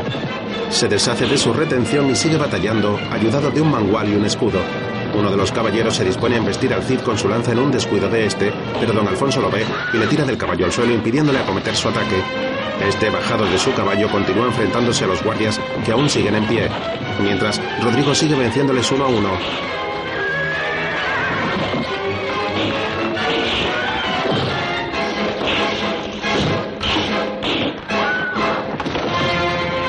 Poco después solo quedan dos guardias para luchar que ven al Cid armado con un mangual y huyen despavoridos para evitar ser vencidos. Este corre brevemente tras ellos aunque se detiene y los deja huir. Se retira la visera y ve que le han herido en una pierna. Tiene un puñal clavado en el muslo izquierdo. Con gran esfuerzo y gesto de dolor logra sacárselo. Empuña el arma cubierta de sangre y la lanza al suelo. Don Alfonso se aproxima junto a él. ¿En qué materia estáis forjado? Venid. Estaréis a salvo con vuestra hermana dentro de Zamora. Rodrigo comienza su andadura y cabalga por entre las rocas mientras que don Alfonso le sigue a caballo. El camino a Zamora es largo y comienza a atardecer en Castilla.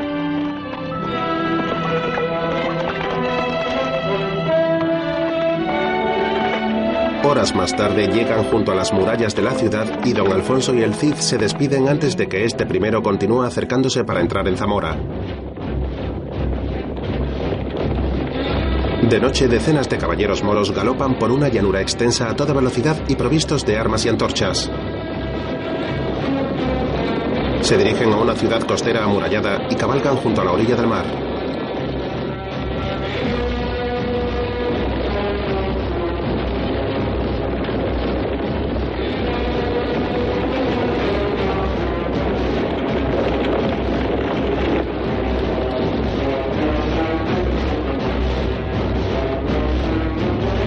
Amanecer, los moros, liderados por un emir, llegan a un enorme castillo y se detienen a sus puertas. En el nombre de Alá, abrid las puertas de Valencia. Los guardias moros del castillo valenciano se asoman por las almenas y abren las puertas dejando entrar a los dirigentes. Han en Valencia que non saben que se fan. Las nuevas de mi fin, sabed, sonando van.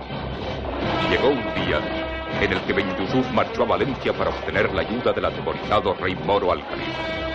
Quería asegurarse de que podría desembarcar su poderosa armada en las costas de España. Sus hordas salvajes aguardaban al otro lado del Mediterráneo para dar su golpe mortal a los cristianos y a los moros que vivían en esta tierra de España. El emir, seguido de sus tropas, cabalga a toda velocidad por las calles mientras que los ciudadanos les observan y se apartan de su camino.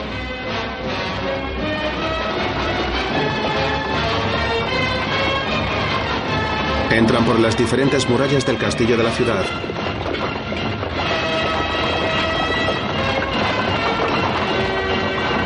Cabalgan rápidos por las estrechas calles y de pronto irrumpen en el palacio moro abriendo las puertas de golpe. Alcadir estaba relajado y se sobresalta a su llegada. ¡Fuera todos de aquí! Alcadir se arrodilla. Mi señor Ben Yusuf, cuánto honor, cuánto honor para mí. Alabado sea Alá. Llegó nuestra hora. El rey Fernando ha muerto y sus dos hijos han disputado entre sí. Alá en su sabiduría sí lo ha dispuesto. Y ahora la voluntad de Alá ha dispuesto que uno de esos dos hermanos cristianos dé muerte al otro. ¿Cómo podrá ocurrir? Ben Yusuf le quita el turbante a su acompañante. Es un cristiano encubierto. Este será el brazo ejecutor. Correrá el rumor de que un hermano mató al otro. Reinará la confusión. El reino se dividirá en dos bandos y cuando se hayan debilitado, yo vendré de África con mis legiones. Magnífica estratagema. Quizá los cristianos ataquen a Valencia cuando yo desembarque. Si lo hicieran, tú resistirás defendiendo la plaza. ¿Me has entendido? Sí, mi señor, te he entendido. Dejaré aquí mi guardia para estar seguro de que me has entendido. El emir se marcha con gesto de enfado.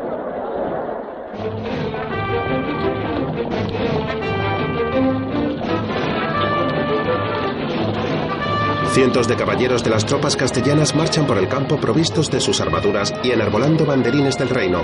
Se dirigen a la ciudad amurallada de Zamora.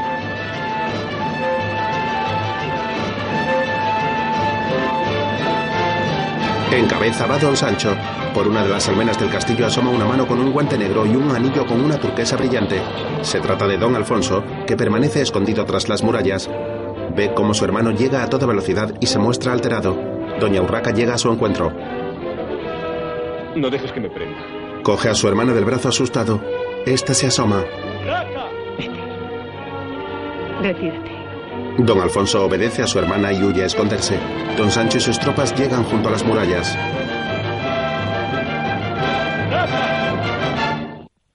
¡Urraca! ¡Urraca! Has dado refugio a mi prisionero. Te ordeno que lo entregues inmediatamente. Estás en mis dominios. Tú no puedes darme órdenes. Entrégalo en el acto, lanzaré mis tropas al ataque.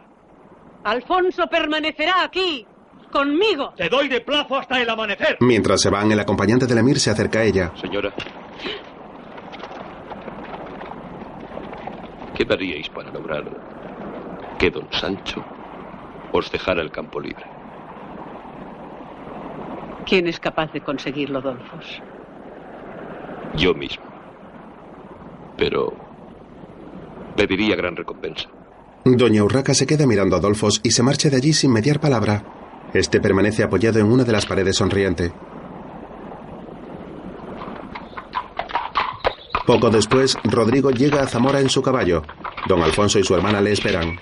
Gracias a Dios que habéis venido. ¿Para qué me habéis llamado, señor? Eh, eh, Sancho pondrá sitio a la ciudad eh, si no me entrego antes del amanecer. Ayúdanos, Rodrigo. ¿Qué puede hacer un hombre cuando la pelea es de hermano contra hermano? Uníos a nosotros y muchos caballeros os seguirán. He jurado fidelidad a don Sancho. Y a Alfonso. Y a mí.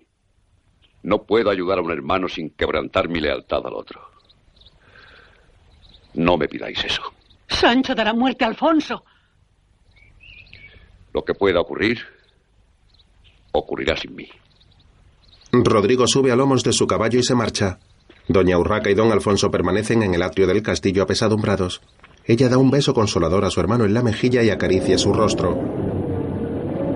Más tarde, Doña Urraca baja las escaleras del castillo y llega al atrio donde la espera Adolfos a caballo.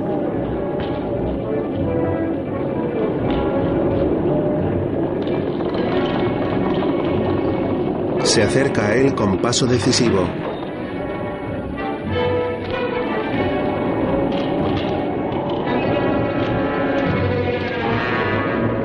Ella acaricia al caballo, sonríe y se va sin mediar palabra. Rodrigo observa la escena desde un rincón del castillo sin ser visto. Ve como Dolfo se marcha seguido de las tropas zamoranas armadas.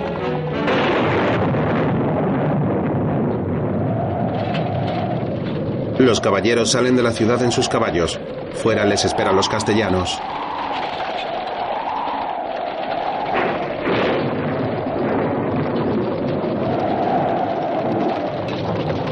Los zamoranos cabalgan entre sus contrincantes y se abren paso hasta alcanzar los aposentos donde está situado don Sancho.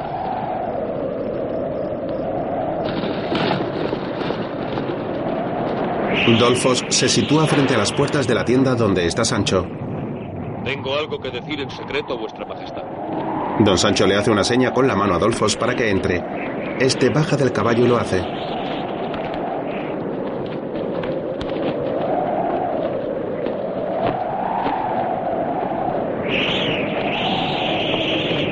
Ambos caminan dentro de la tienda uno junto al otro. Decid. Existe un medio de tomar Zamora sin que haya lucha. Quiero ayudaros. ¿Por qué motivo lo hacéis? No quiero ver el reino devastado por una guerra fratricida.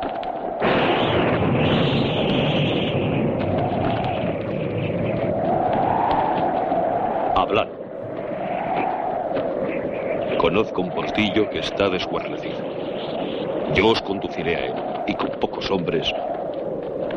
A pesar de la confianza que os tenía mi padre, Dolfos, Don Sancho desenfunda una espada y lo amenaza. al primer movimiento sospechoso, ¿No veis que voy desarmado, señor?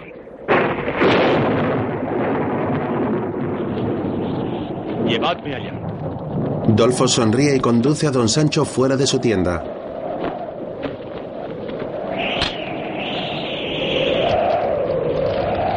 Después ambos avanzan a caballo por el campo y pasan junto a las tropas que permanecen en el mismo lugar. Una fuerte tormenta hace que el cielo se encapote de nubes grises. Sin embargo, esto no frena el avance de don Sancho con su nuevo aliado. Al poco llegan junto a las murallas y se sitúan muy cerca de los muros para no ser vistos. Desde aquí es preciso seguir a pie. Los dos hombres bajan de sus caballos y prosiguen su trayecto caminando. Avanzan unos metros por el borde del muro. No veo el portillo. Está ahí, en ese recodo. Dolfo señala con el dedo hacia adelante y don Sancho comienza a caminar delante de él.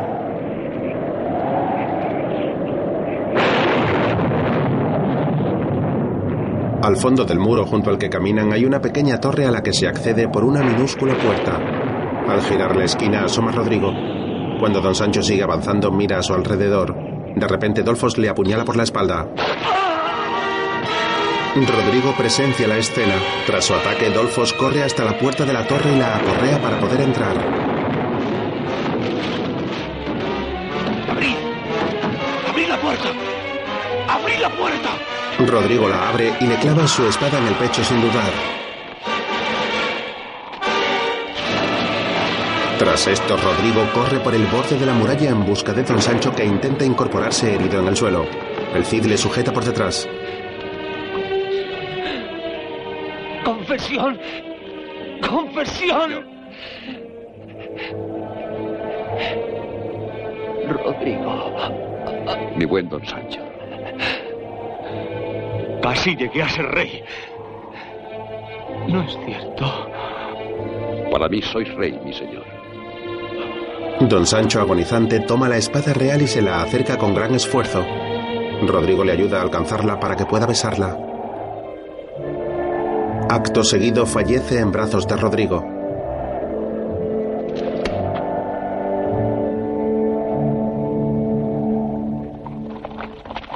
A la mañana siguiente, varios caballeros de Castilla llevan una litera. A su alrededor y tras esta hay decenas de caballeros reales. Se detienen y de ella baja una mujer con un velo negro sobre el rostro. Esta camina y entra en el convento donde ingresó Jimena, que se encuentra en el claustro, sentada ante un bordado. La mujer vestida de negro entra en el edificio y se dirige a Jimena, que levanta la cabeza al verla. Se trata de Doña Urraca, que se retira el velo del rostro. No vengo aquí en calidad de reina. Jimena se levanta e inclina la cabeza. Discúlpeme, Vuestra Alteza.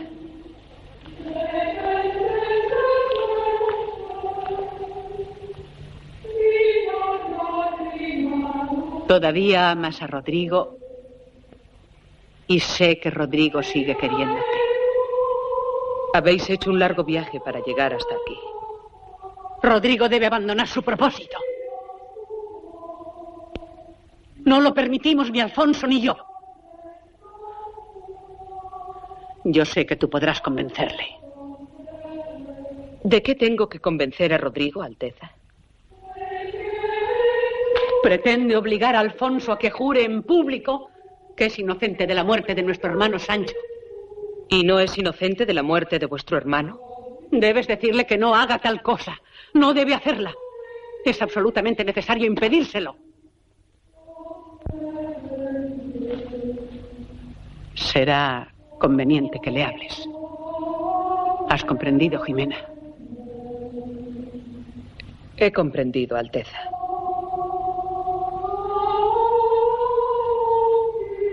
Nadie puede ordenar a un rey que jure.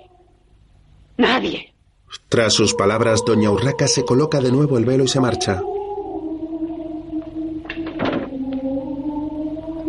Jimena la observa con indiferencia.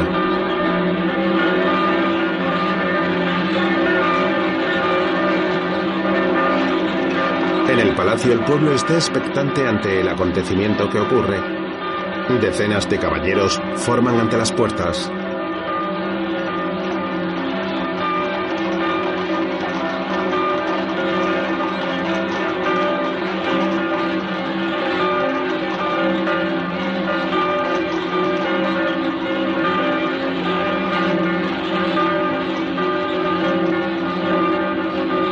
Desde una de las ventanas, Jimena, rodeada de más nobles, mira al patio central y a la multitud en actitud reflexiva.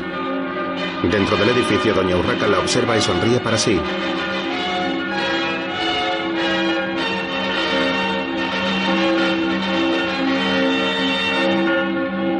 En ese momento, don Alfonso camina por las alfombras colocadas de manera contigua hasta llegar a la puerta del palacio donde le esperan otros nobles junto con el obispo, algunos otros clérigos y varios guardias de la corte. Todo el pueblo presencia la escena. También Rodrigo está allí.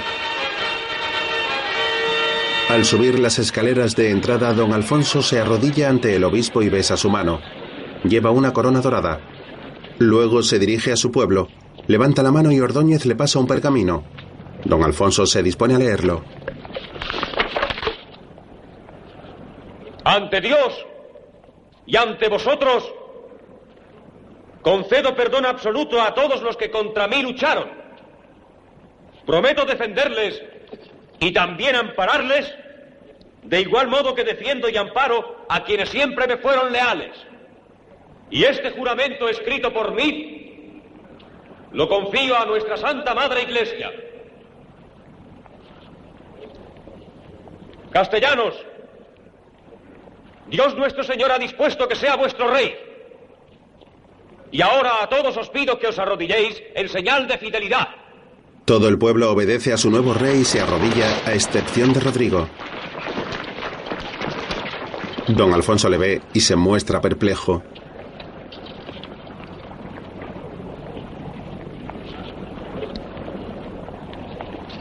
Rodrigo le mira desafiante y doña Urraca no cabe en su asombro.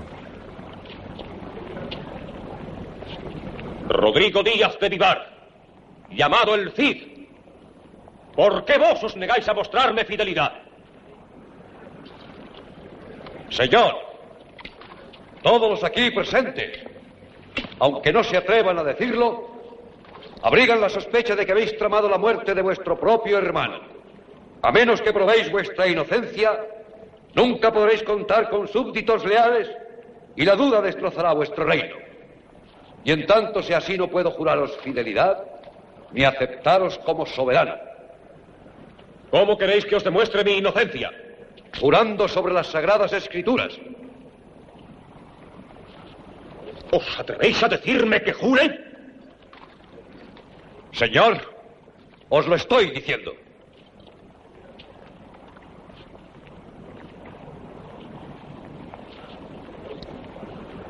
Está bien. En ese momento, don Alfonso se gira y se dirige a tomar las escrituras que hay sobre una mesa tras de él. Rodrigo le sigue. ¿Juráis no haber ordenado la muerte del rey don Sancho ni haber participado directamente en ella? Se da media vuelta para mirar al pueblo y coloca su mano sobre la Biblia. Lo juro ante Dios. ¿Juráis igualmente que jamás habéis aconsejado que se le quitara la vida al rey don Sancho? Lo juro también. ¿Y también juráis que no fuisteis el que proyectó la muerte del rey don Sancho, ni teníais intención de hacerlo? ¡Lo juro! Si hubierais jurado en falso, permita Dios que muráis del mismo modo que vuestro hermano, apuñalado por la espalda por mano de un traidor. ¡Decid amén! Lleváis las cosas demasiado lejos, Rodrigo. El Cid le empuja la mano contra la Biblia. Decid amén. Don Alfonso respira con dificultad y con nerviosismo. Doña Urraca desde su asiento se coge las manos temblorosa. Amén. En ese momento Rodrigo se postra de rodillas ante el nuevo rey y besa su mano. Este se la retira con desprecio.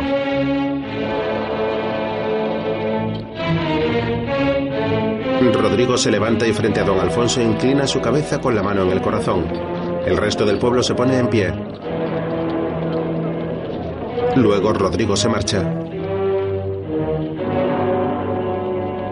Don Alfonso y doña Urraca lo miran con desdén. Desde la ventana superior, Jimena también contempla lo sucedido con lágrimas en los ojos. Más tarde, don Alfonso está sentado con un pergamino en la mano. A su lado están Ordóñez y doña Urraca, así como varios guardias. Extiende su brazo y uno de los nobles allí presentes recoge el documento. Por decreto de nuestro ilustre soberano, don Alfonso, rey de Castilla, de León y de Asturias, se hace saber que Rodrigo Díaz de Vivar ha sido condenado a destierro por las ofensas inferidas a la persona del rey. habiéndosele concedido un plazo de nueve días a contar desde hoy para salir del reino solo y sin hombres de armas. Todas sus propiedades, bienes, tierras y todos sus privilegios quedan a beneficio y provecho de la corona. A todos los vasallos del rey se les prohíbe socorrerle con víveres, alojamiento, manutención y hasta hablar con él. La mano que le preste ayuda será cercenada. Jimena escucha la declaración de destierro y se muestra angustiada. Más tarde el sol se pone en la estepa castellana. La luz anaranjada del sol se refleja en el paisaje rocoso. El Cid cabalga solo entre las montañas a lomos de su caballo blanco. Tras de él lleva otro caballo encargado de portar sus pertenencias.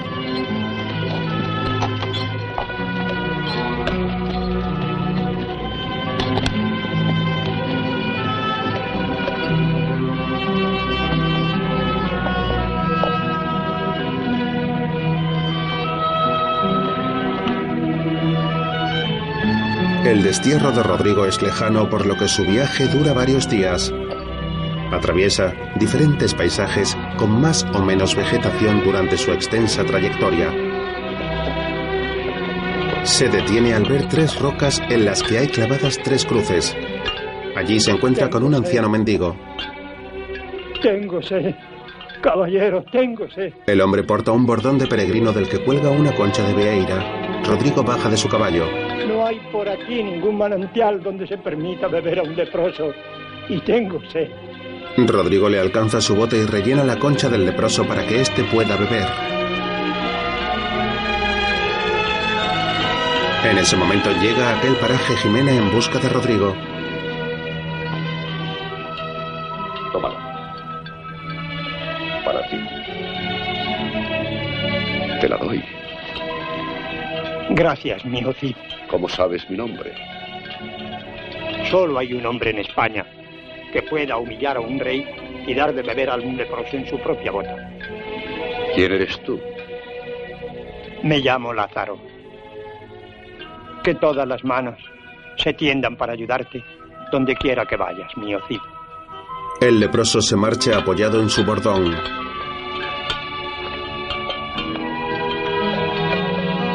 Rodrigo se queda pensativo.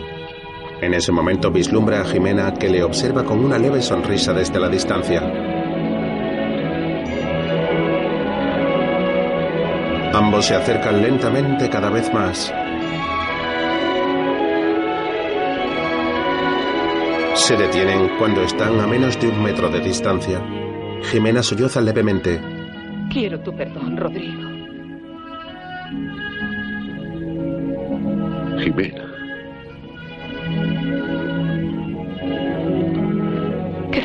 Llevarme contigo. Pero es que ahora no tengo a dónde llevarte. Con tal de estar a tu lado. No importa a dónde vayamos.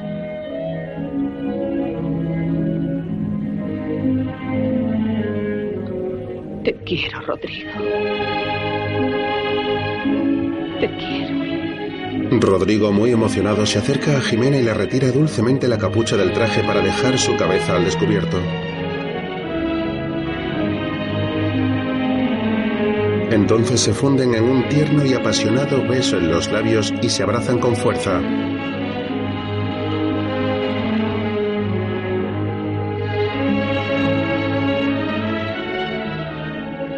Sabes a lo que te expones.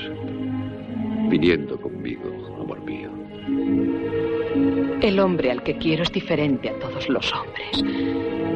Por eso mi vida no puede ser igual que otras vidas.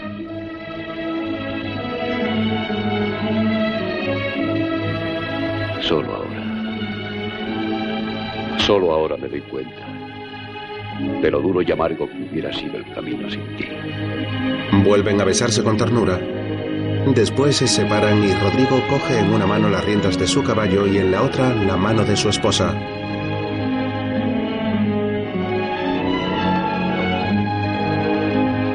Juntos siguen su andadura por la Sierra Castellana.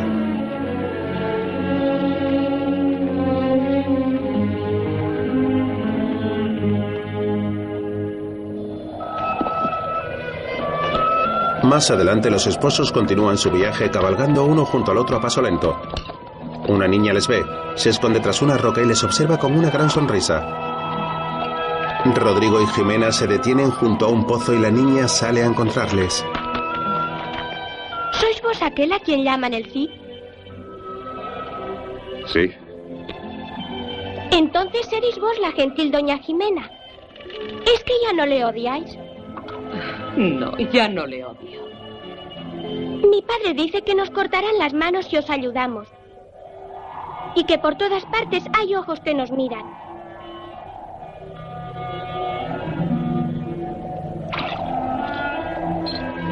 Pero padre dice también que si vais caminando despacito, se os hará muy pronto de noche.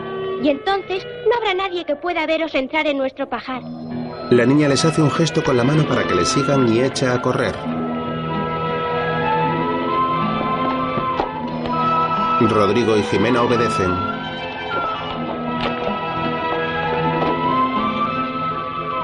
Al anochecer, la niña les espera a la puerta del pajar.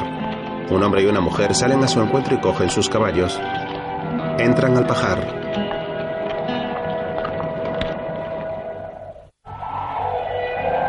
A la mañana siguiente los dos están dormidos sobre un montón de heno. Jimena se despierta.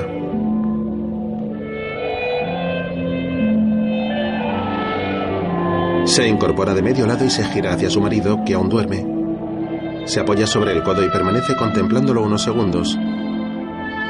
De forma delicada acaricia su perfil con el dedo pasando de la frente hasta la barbilla. Se ríe divertida y Rodrigo se despierta. Aún con los ojos cerrados, ríe con Jimena.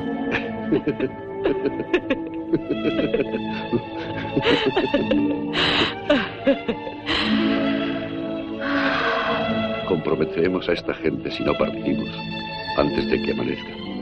Aguarda un momento. Para que pueda recordar esto. Dime si has dormido alguna vez en un lugar tan maravilloso. Jamás. ¿Y has probado comida más deliciosa? No. Ni he bebido mejor vino. Ay, te quiero.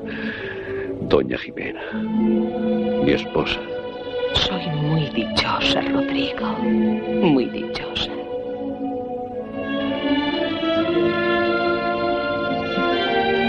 Debemos irnos ya. Rodrigo asiente. Poco a poco se incorporan.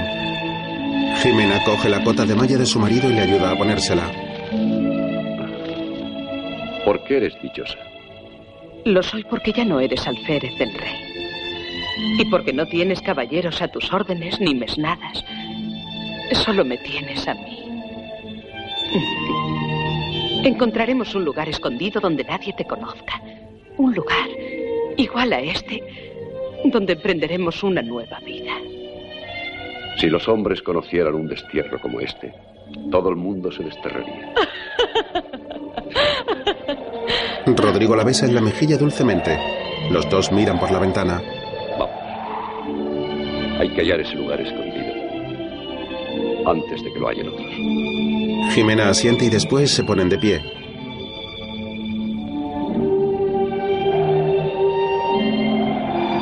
Vamos hacia esa nueva vida. Rodrigo extiende su mano y ella se la da. Antes de salir del pajar, Rodrigo la detiene y acaricia su rostro con las dos manos. Señor, protege a la mujer que quiero, que ya es verdaderamente mi esposa. Se cogen de la mano y se disponen a salir. De pronto abren las puertas y cientos de personas les aguardan.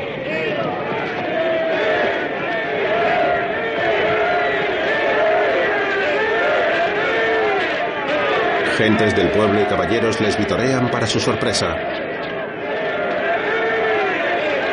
Rodrigo se acerca para hablarles con los brazos extendidos en cruz. ¡Ya! No soy más que un desterrado. Sin nuestro Cid también lo somos nosotros. Es una locura que vengáis conmigo. Perderíais vuestros hogares, vuestras familias. Todos los que estamos aquí hemos elegido ya, entre ellos y vos, conducidnos a la lucha. No tenéis derecho a lanzarlo al combate. Demasiado ha luchado ya.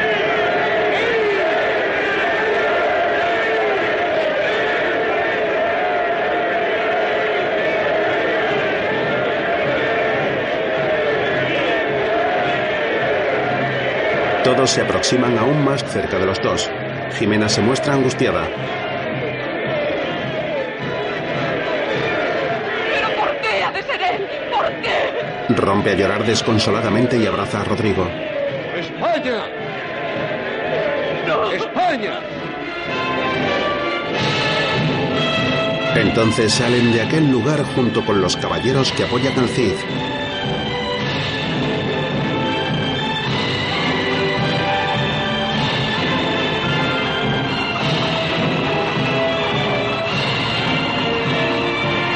Cientos de hombres avanzan en sus caballos dispuestos a mostrar su aliento incondicional, mientras en el Palacio Real Doña Urraca duerme.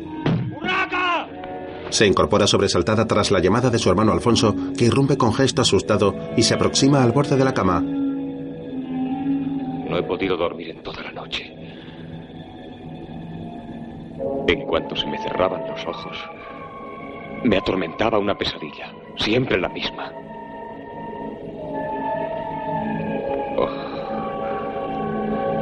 Luchaba contra un enemigo sin ver su rostro. Lograba partirle en dos con mi espada, caía y al mirarle en el suelo, no era mi enemigo lo que veía, sino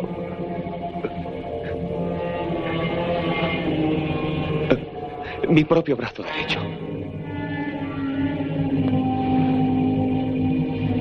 Solo ha sido un sueño. No te preocupes. El rey don Alfonso llora a los pies de su hermana que intenta consolarle, mientras Rodrigo y Jimena prosiguen su camino junto con los demás.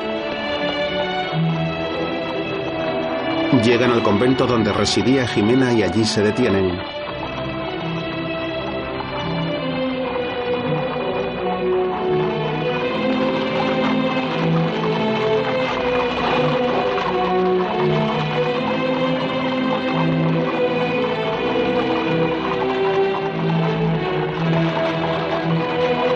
Rodrigo baja de su caballo y después ayuda a Jimena para que haga lo mismo.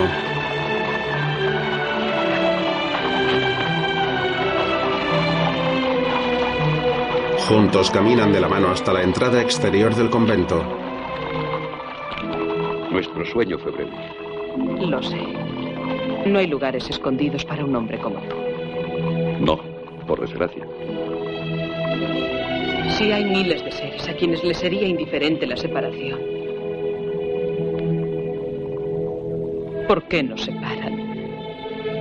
A ti y a mí. Sonríe. Quiero llevar en mi mente la imagen de tu sonrisa. Sería falsa. Pediré a Dios en todas mis plegarias que vuelva a traerte pronto a mi lado. Rodrigo besa la mano de su esposa. Debo decirle lo mucho que te necesito. Entonces volveremos a reunirnos. Sin más dilación, se aleja de Jimena.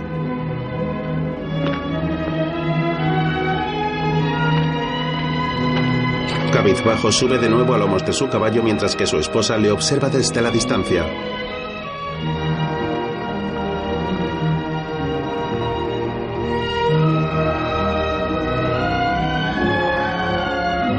Ésta se asoma hacia afuera para contemplar la inmensa multitud de personas que aguardan a Rodrigo.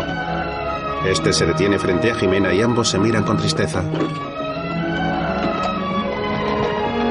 Entonces se marcha en su blanco caballo. Se incorpora a la cabeza de todo aquel ejército de caballeros.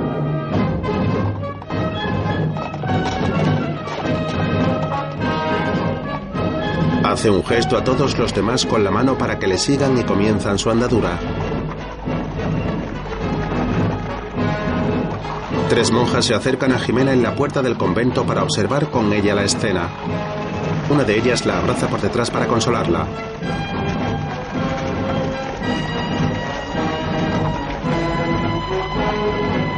Luego varias monjas más salen del convento y se sitúan junto a las demás para ver partir al ejército que marcha con el Cid.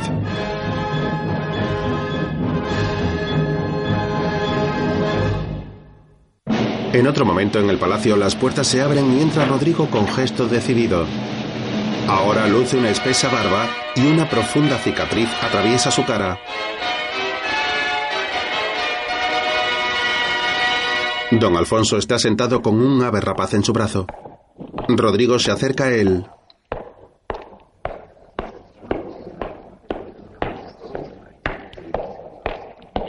Don Alfonso lo mira con desdén desde el trono. Se tiende en el suelo con una exagerada reverencia.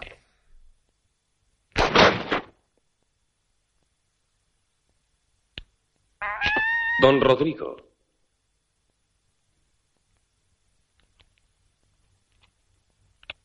No hemos olvidado la ofensa que hicisteis a nuestra real persona. Pero ante el peligro que nos amenaza es nuestro deber anteponer la salud del reino a toda otra cosa. Por eso habéis sido llamado. Señor, todos estos años he vivido con la esperanza de que vuestra majestad me llamaría. Especialmente ahora que Ben Yusuf ha desembarcado en nuestras playas. Ben Yusuf nos ha desafiado a luchar en la llanura de Sagrajas. Señor, no debéis acudir a Sagrajas. Valencia debe ser... Ya hemos aceptado el reto. Señor, antes es necesario tomar Valencia. Si los moros se hacen fuertes en Valencia, Ben Yusuf nos atacará desde allí y tendrá toda España a su merced. Rodrigo se sitúa muy cerca del rey. No permitáis que pueda suceder tal cosa. Mirad, he traído a los amigos que nos acompañarán en la lucha. Rodrigo se acerca al portón del salón del trono. Desde ahí, una decena de emires portando sus estandartes entra y se aproxima al rey. Se paran frente a las escaleras del trono. El rey don Alfonso los mira con desprecio cuando llegan frente a él e inclinan la cabeza. ¿Por qué no se arrodillan ante nos? Señor, son reyes. Y vienen como aliados. No necesitamos esa alianza. Somos un reino cristiano. Solo pactaremos con cristianos. Pensad que lucharán a vuestro lado por Valencia. Temen a Ben Yusuf tanto como nosotros. Son vuestros amigos. No los consideramos como tales. Los emires se giran y se marchan. Rodrigo va tras ellos. Majestad, arriesgáis la pérdida de España entera. Don Rodrigo, compareceréis en Sagrajas y se os perdonará la pena de destierro, al tiempo que recuperaréis vuestras posesiones. Si no acudís a Sagrajas, seréis considerados vos y los vuestros como enemigos. El rey don Alfonso sonríe con malicia mientras Rodrigo sale de la corte sin inmutarse ante las palabras del soberano.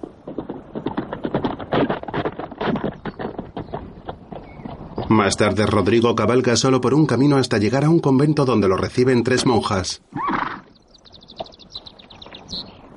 Don Rodrigo, hace años que os esperábamos. La religiosa sonríe al Cid y lo conduce hacia el interior del convento. Atraviesan unos arcos de piedra y llegan a una estancia desde la que se ve el jardín.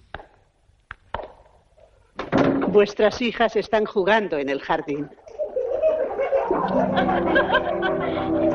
Rodrigo se asoma a la reja de barrotes que da al exterior.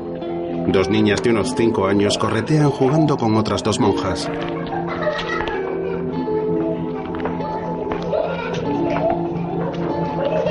Rodrigo se da la vuelta y baja unas escaleras hasta el jardín. Se para cuando ve a las niñas. Las dos monjas que jugaban con ellas las enderezan con dulzura y las niñas sonríen con timidez ante el Cid.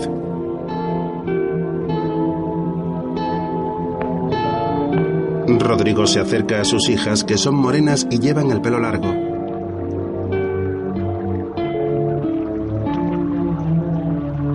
Una de ellas le toca el puñal de la espada que lleva envainada y nerviosas y sonrientes salen corriendo.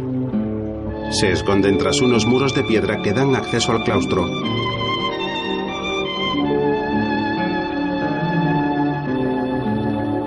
Tras una ventana, Jimena dirige su mirada al patio y se sorprende al ver a Rodrigo.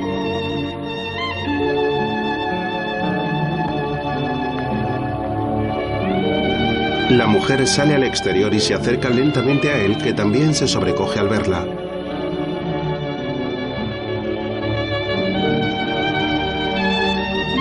Apoyada en una columna, Jimena toca la cara de Rodrigo con dulzura. Él le coge la mano y se la besa.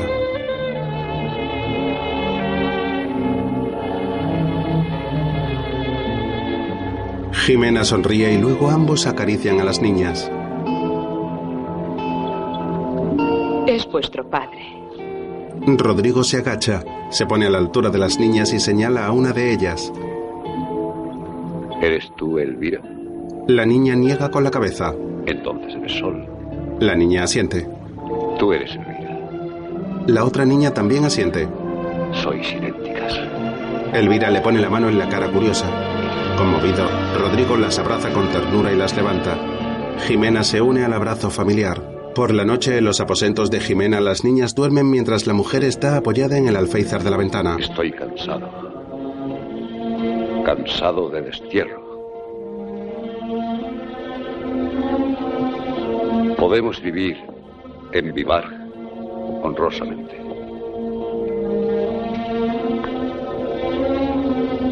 Es un error desafiar al rey. Me ha ordenado que vaya a Sagrajas. Puede que me equivoque. Si no existiéramos ni las niñas ni yo, pensaríais lo mismo. Jimena, he visto muchos lugares apartados donde podría vivir contigo, ignorados por el resto del mundo. ¿Has encontrado algún lugar donde ocultarnos de nosotros mismos? No puedo abandonaros. Abandonaros sin protección.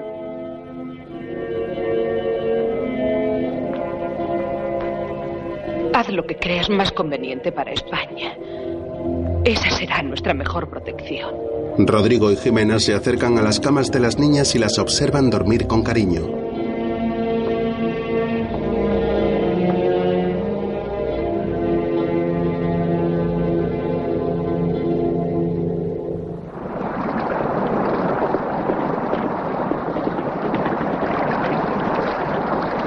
Después, los hombres del Cid lo esperan en una orilla de un pequeño río. Frente a ellos, en el otro lado del arroyo, otros hombres aguardan pacientemente portando unos estandartes azules y dorados. Mutamín es quien los dirige.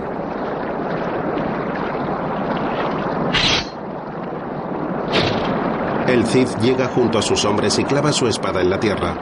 Mutamín sonríe, suelta también su espada en la orilla y camina hacia el agua. Rodrigo hace lo mismo. Ambos se encuentran y se abrazan.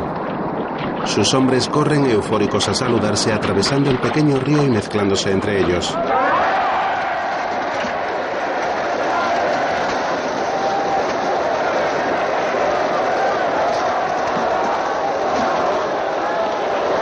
Por la noche, Mutamín y Rodrigo caminan por la tienda del Almorávide mientras sus hombres descansan y se divierten en el exterior.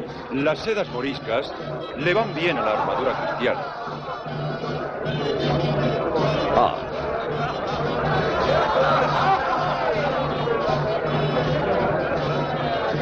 Empiezo a tener algo de moro.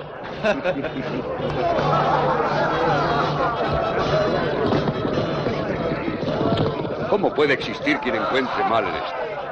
Hay muchos, y en ambos bandos.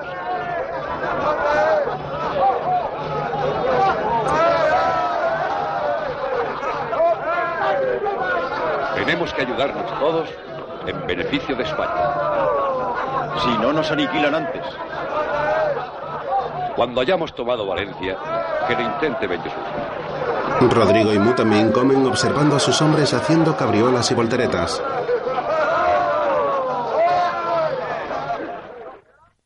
Al día siguiente, por la mañana, el agua del mar azota las orillas de la ciudad de Valencia.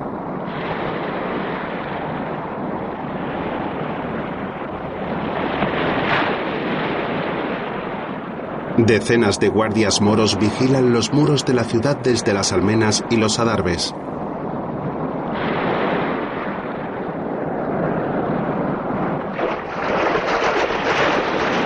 Un jinete cabalga rápidamente por la orilla del mar alejándose a toda prisa de la ciudad.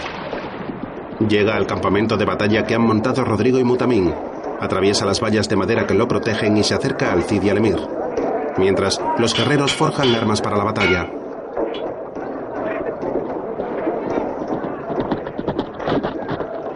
Valencia está cercada. Nadie puede entrar ni salir de la ciudad. Nuestra arma será el hambre. Permita a Alá que el cerco sea breve. Y que Dios ayude en sagrajas a nuestro rey don Alfonso. Al anochecer, unas decenas de jinetes cabalgan velozmente por el campo.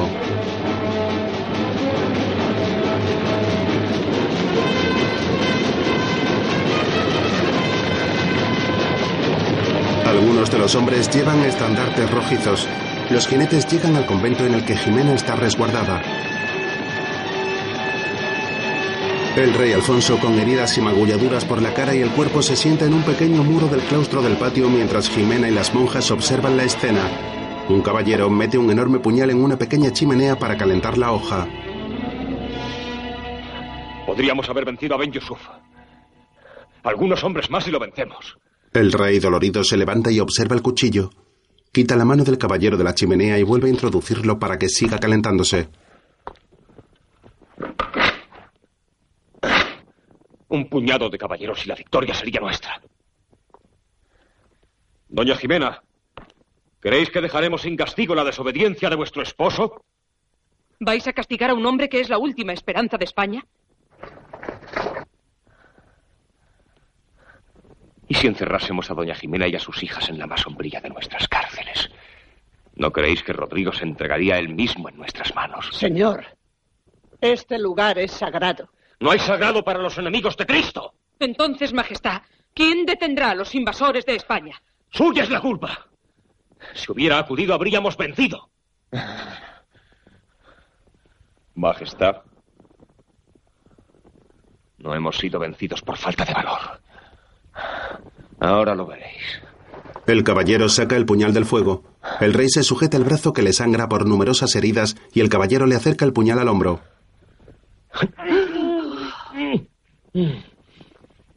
El rey se retuerce y las mujeres apartan la vista. ¿Veis? ¿Veis? Yo no me quejo. No hemos sido vencidos por falta de valor.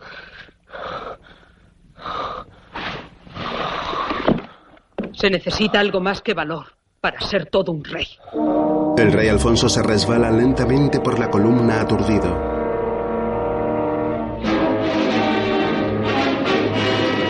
En la playa de Valencia los caballeros del Cid y del Emir se organizan formando filas.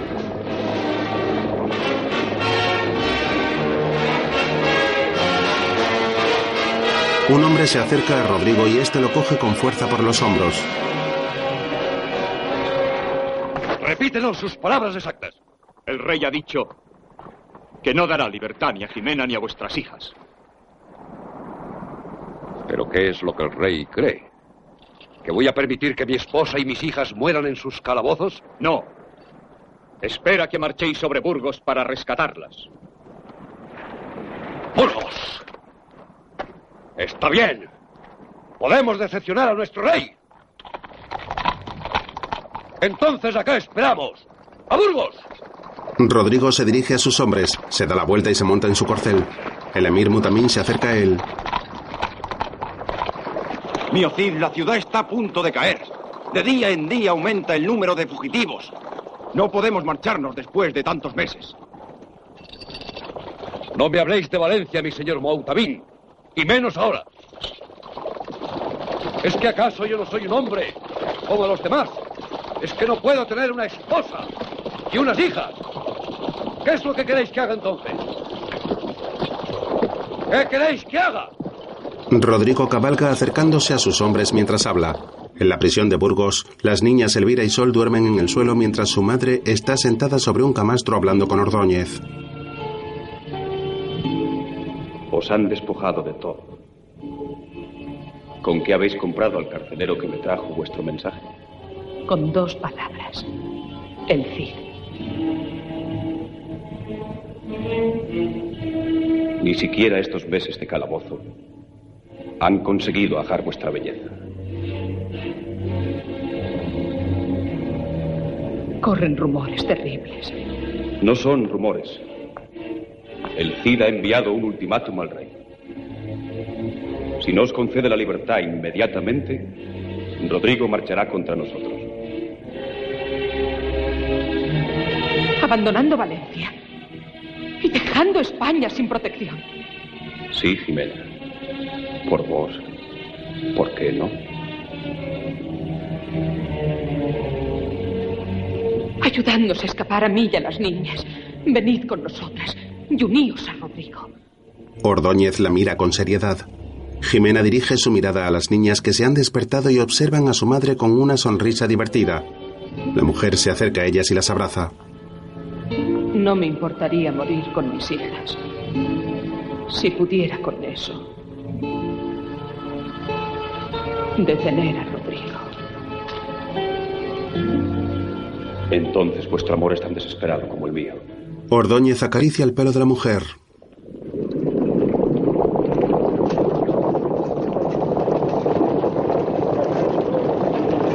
Los hombres del Cid, liderados por este, cabalgan velozmente por el campo.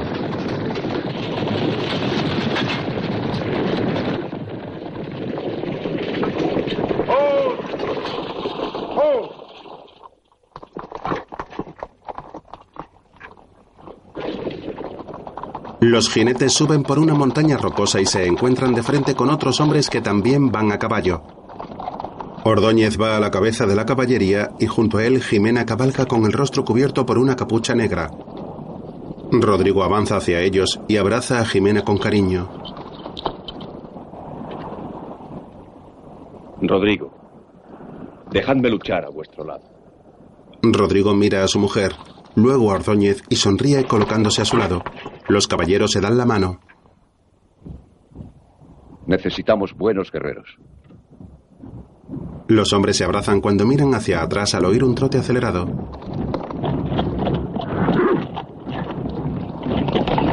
Rodrigo y Mutamín cabalgan en dirección al trote.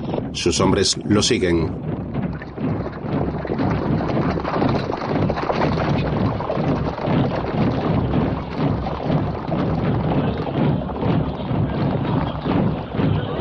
Rodrigo, Mutamín y Ordóñez observan un campamento enemigo y unos barcos en el mar. Tras un instante se dan la vuelta y vuelven a su posición. Días más tarde, Rodrigo se acerca a Ordóñez en el campamento de batalla. Atención, Ordóñez. Debemos atacar esta noche. El Cid se aleja cabalgando junto a sus hombres.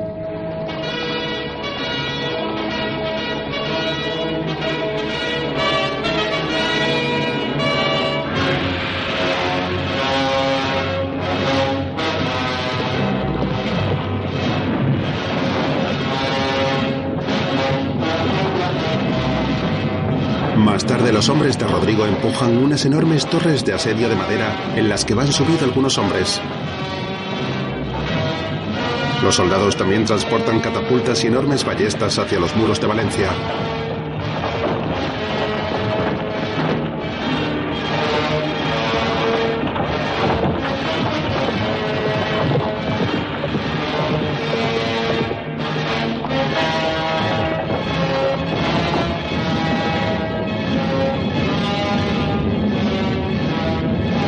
Soldados empujan con fuerza las estructuras de guerra durante un largo rato.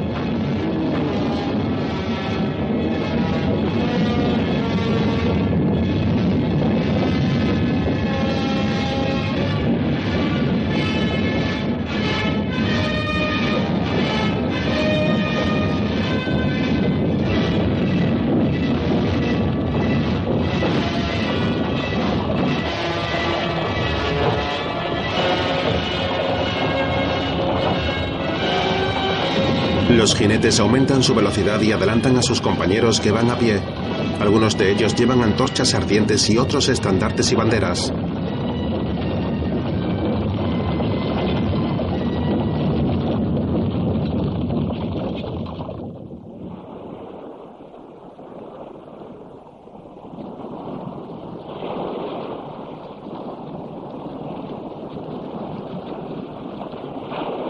Los hombres llegan a los lindes de la ciudad frente al muro.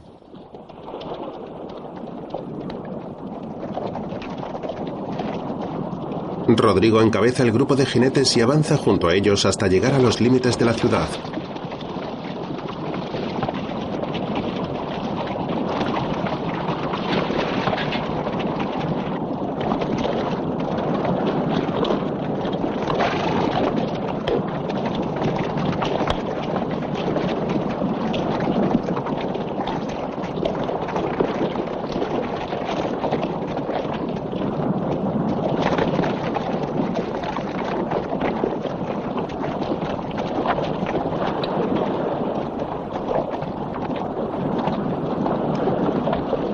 Avanza entre sus hombres y a caballo se coloca al frente de los soldados levantando su arma.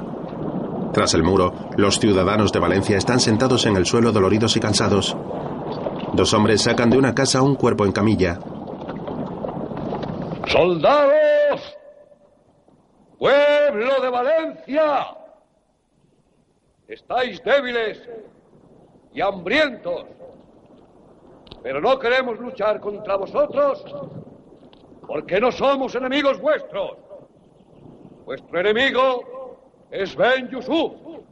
Ben Yusuf sembrará la muerte y la destrucción. Pueblo de Valencia, rendíos con vuestros cabecillas, uníos a nosotros. Os traemos la paz, soldados, pueblo de Valencia. Os traemos la libertad. Os traemos la vida. Os traemos pan.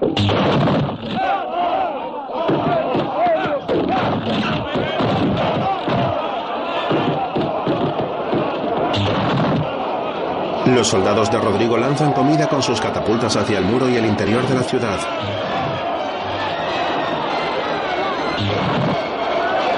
Los ciudadanos y los soldados se pelean entre ellos para coger el pan y las verduras.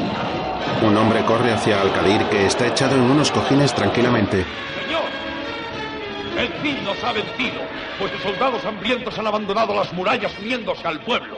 Matando. Llamad a la Guardia Negra. Que no me abandone.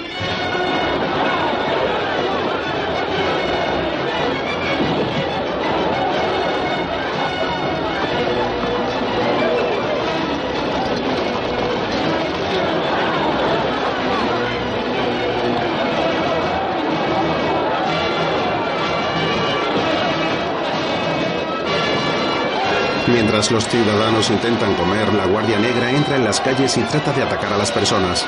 Estas agarran a los guerreros de sus túnicas y los lanzan al suelo y los golpean.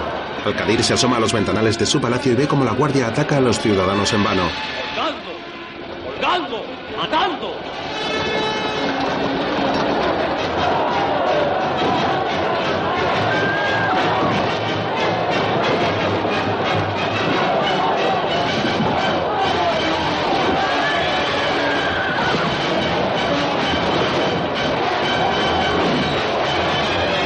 El caos reina en la ciudad.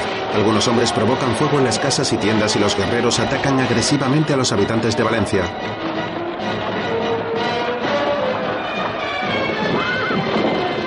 Unos hombres se acercan al portón de la muralla y con dificultad logran abrirla.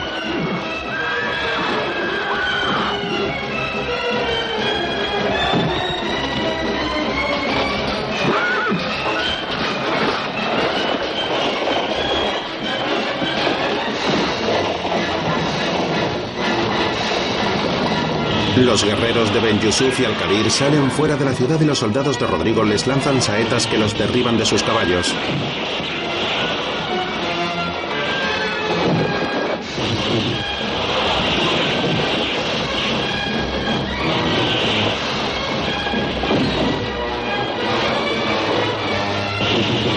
Mientras Al-Kadir trata de huir por la ciudad corriendo por las almenas, algunos hombres lo cercan y el emir se da la vuelta a toda prisa.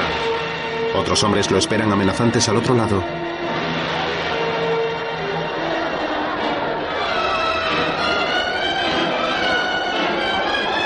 El emir se ve atrapado y los ciudadanos lo lanzan por el muro.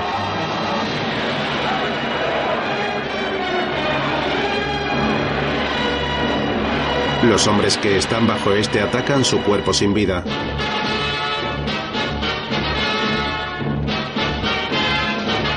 Tras una larga batalla, los soldados de Rodrigo entran solemnemente en la ciudad de Valencia portando orgullosos sus estandartes.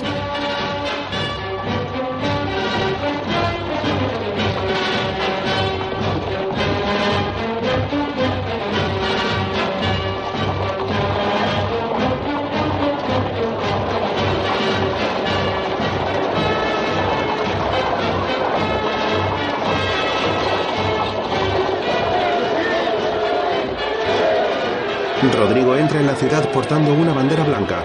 Los ciudadanos lo vitorean felizmente.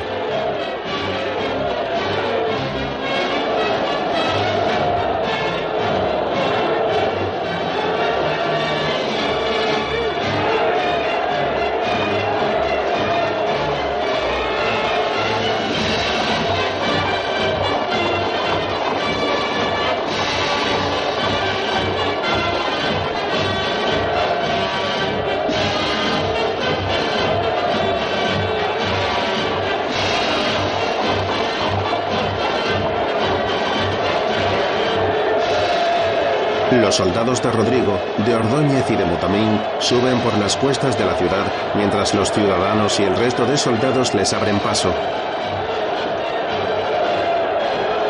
El Cid llega a unas escaleras respaldado por sus hombres. Nuestra es la ciudad. Ceñid la corona y proclamaos rey. Solo hemos luchado por el Cid. Solo queremos obedeceros a vos.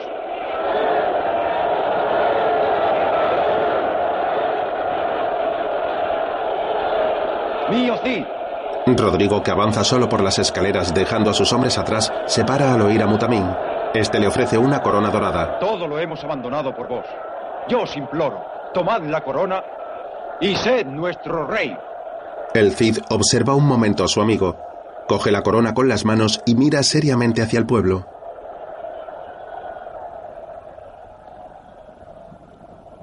Tomo posesión de Valencia en nombre de mi soberano y señor Alfonso, rey de Castilla, León y Asturias, de Sagunto y de Almenara, de Castrejón y de Alcántara, rey de moros y cristianos. Valencia por Alfonso, rey de España, por la gracia de Dios. Mutamín retrocede unos pasos y mira a Rodrigo con orgullo. Dios, qué buen vasallo. Si tuviese buen señor. Los ciudadanos y soldados continúan halagándolo.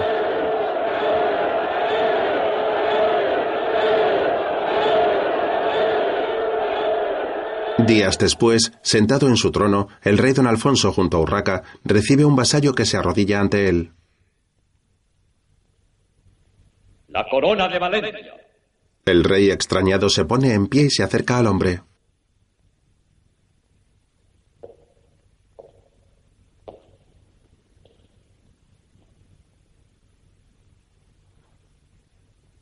¿La corona de Valencia? ¿Y el Cid me la manda a mí?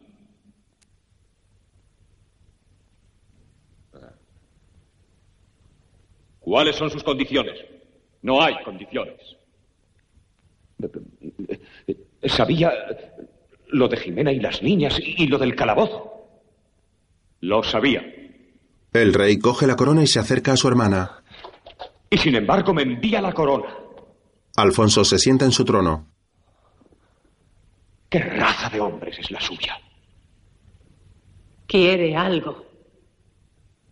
¿Qué es lo que pide? Mi Cid no pide nada, señor. Pero yo sí.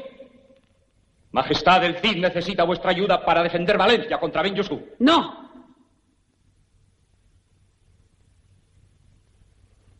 Decid al Cid vuestro señor que no necesitamos ni su ayuda ni su favor, pero que no espere nada de nosotros. Y ahora idos. ¿Quién ha hecho más que él por España? ¡Salid! El hombre mira con seriedad a doña Urraca, agacha la cabeza y se marcha. Ella se arrodilla junto a su hermano, que continúa con el ceño fruncido extrañado.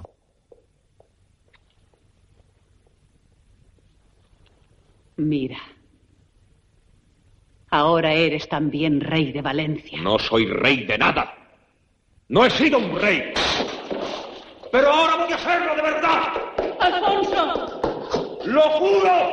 ¡Alfonso! El rey se marcha corriendo y Urraca trata de retenerlo. En una playa, Ordóñez está crucificado y le sangran numerosas heridas. Ben Yusuf está frente a él. Cuando un hombre ha de morir, es mejor que sea por una causa noble.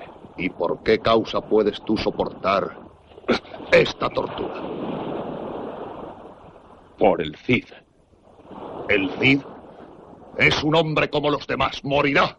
Yo lo mataré, como a ti. El Cid no morirá. No, nunca. ¿Es que crees en él como yo creo en el profeta? Sí creo. Esto será más que una batalla. Será vuestro Dios contra el nuestro. Ben Yusuf le clava un puñal en el pecho a Ordóñez. Al amanecer, Rodrigo observa la playa desde las almenas del muro de Valencia. Un enorme ejército se acerca por la orilla.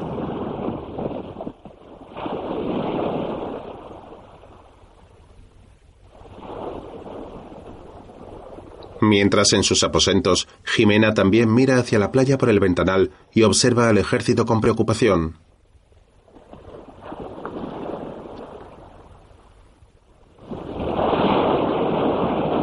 Mutamín desde las almenas mira inquieto al Cid.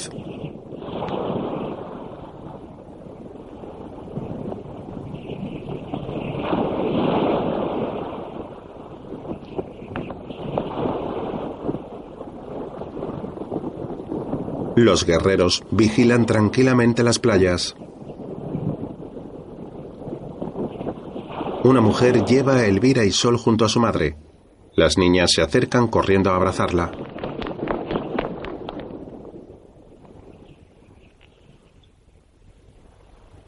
Jimena se agacha a su altura y las niñas la besan con cariño. En las almenas, Rodrigo se acerca a uno de sus hombres. ¿Dónde está Ordóñez? Le envié a ver si Ben Yusuf se ha puesto en marcha. ¿Es que no ha vuelto? Aún no, mi Cid. En sus aposentos, Jimena se levanta alarmada por el ruido de la playa y vuelve a asomarse al ventanal.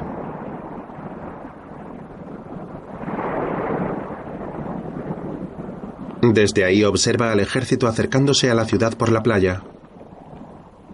Jimena le da las niñas a una cortesana y éstas se marchan.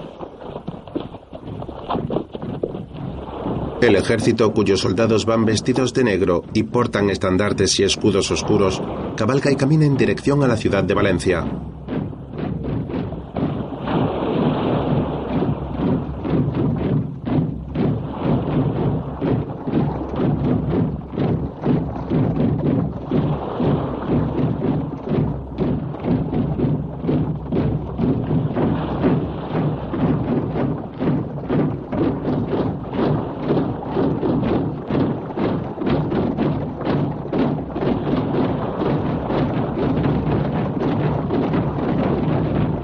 Los hombres tocan los tambores y avanzan lenta y ordenadamente por la orilla de la playa.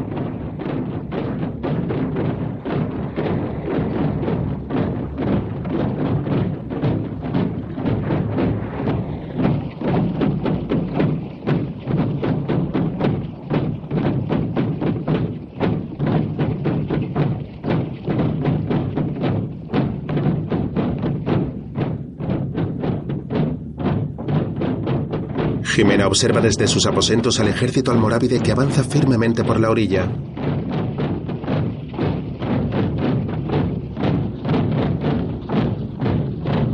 El Cid Mutamín y sus hombres también los ven llegar desde las almenas.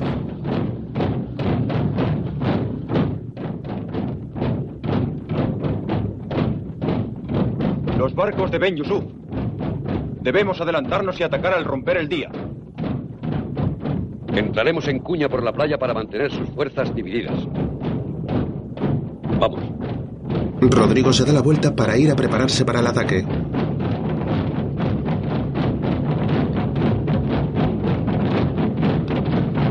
El ejército de Ben Yusuf continúa avanzando cada vez más veloz por la orilla. Desde su ventanal Jimena los reconoce y abre los ojos con enorme sorpresa.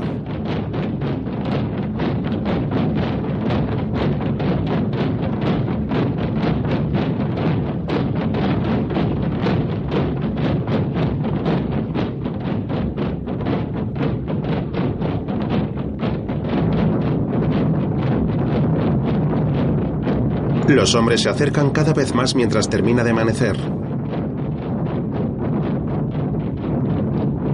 Asustada, Jimena sale de sus aposentos hacia las almenas, donde Rodrigo y sus hombres esperan al ejército. La mujer se amedrenta al observar a las tropas llegar. Un soldado la aparta de una puerta y la mujer se pega a la pared. Rodrigo va hacia ella y la abraza. Lo sé. Estos son los peores momentos, cuando el enemigo no tiene forma.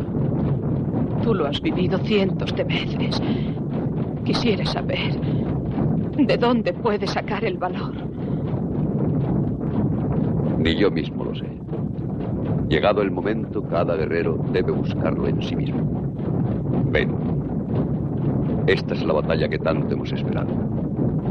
La última batalla. Cuando la ganemos, vendrá la paz. Jimena levanta la cabeza y lo mira. Cuando termina de amanecer y el día entra iluminando la ciudad y sus muros, el ejército de Rodrigo espera las órdenes de este para salir a atacar a las tropas de Ben Yusuf.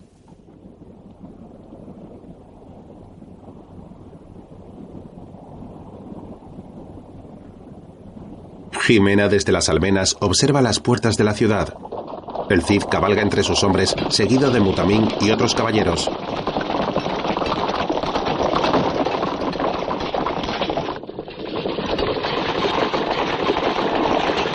¡Abrid las puertas! ¡Por Dios! ¡Por España y por Alfonso! Los soldados salen de los muros de la ciudad encabezados por Rodrigo.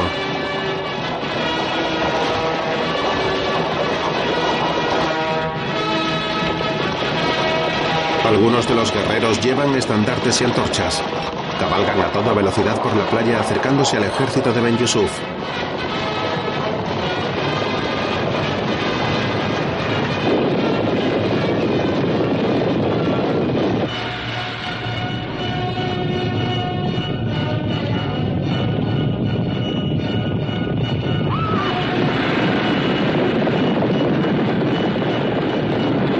Guardia Negra los espera en la orilla.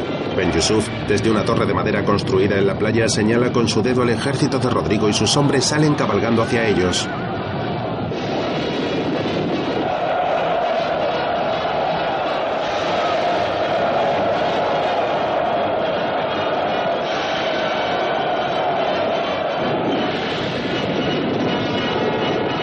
Los hombres que van a pie comienzan a correr con rapidez también.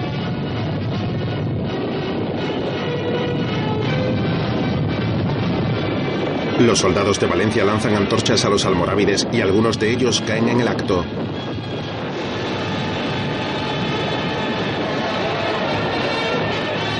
Los dos ejércitos se cruzan y los hombres guerrean con sus espadas subidos a sus caballos.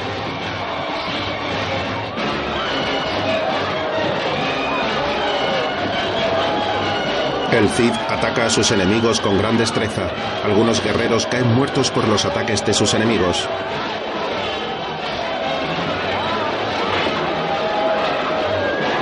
Mutamín también pelea con bravura contra el ejército de Ben Yusuf.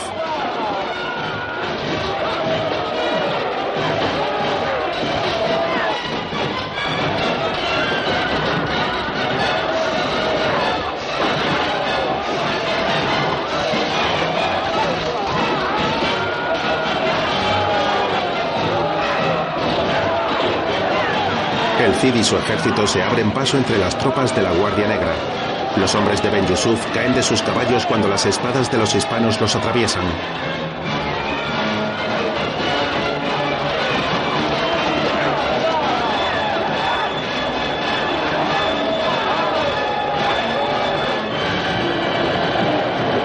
Rodrigo rodea la batalla por la orilla y les hace un gesto a sus arqueros.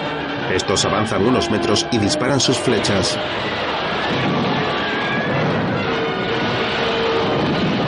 Alcanzan a los guerreros de la Guardia Negra que avanzan hacia ellos haciéndoles perecer y retroceder.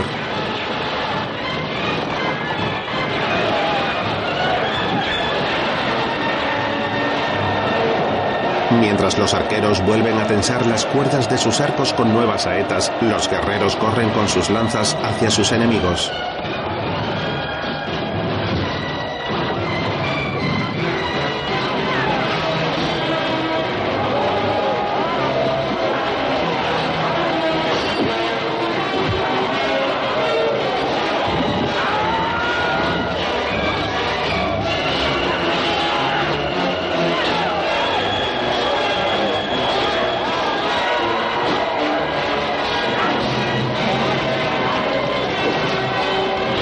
Los jinetes pelean con sus espadas, los arqueros de la Guardia Negra preparan sus flechas también.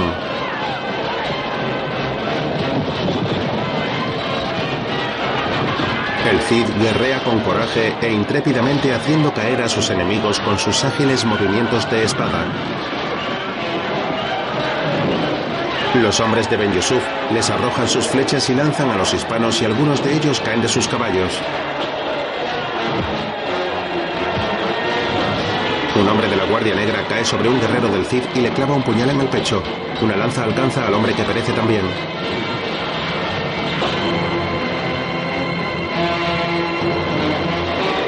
Desde los barcos del ejército de Ben Yusuf, unos arqueros disparan y una flecha alcanza el pecho de Rodrigo.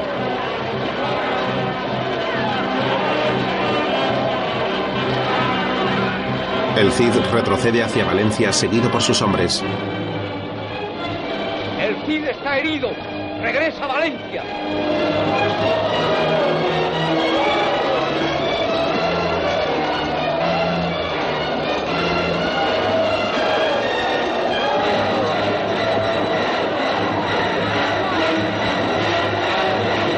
Los hombres de Rodrigo retroceden también con él.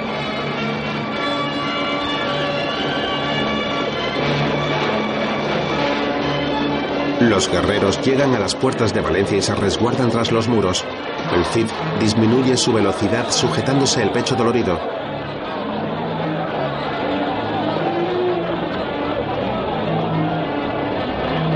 Tres hombres lo ayudan a bajar del caballo y Rodrigo se apoya en un muro. Se lleva la mano a la saeta y la parte por la mitad sin sacársela del pecho. Uno de sus guerreros lo ayuda a incorporarse y ambos caminan hacia el interior de la ciudad. Mañana atacaremos de nuevo. Señor, tardaréis algún tiempo en llegar. Ha de ser mañana. El enemigo se haría más fuerte y nosotros nos debilitaríamos. Pero mi hocico. Mañana Fáñez. Haced los preparativos. Cubrid la retirada. Y Fáñez obedece. El Cid se apoya en su escudo y continúa su camino apoyándose en las tiendas. Dos hombres corren a ayudarlo a caminar. Unos guerreros suben a las almenas y señalan a las puertas del muro.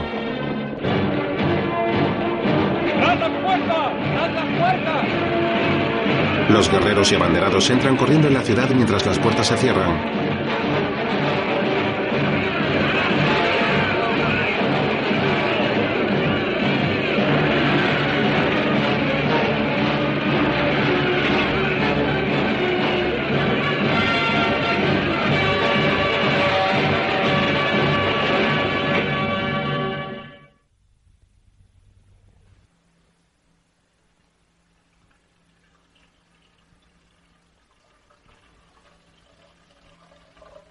Al anochecer, Rodrigo está tumbado en el camastro de sus aposentos.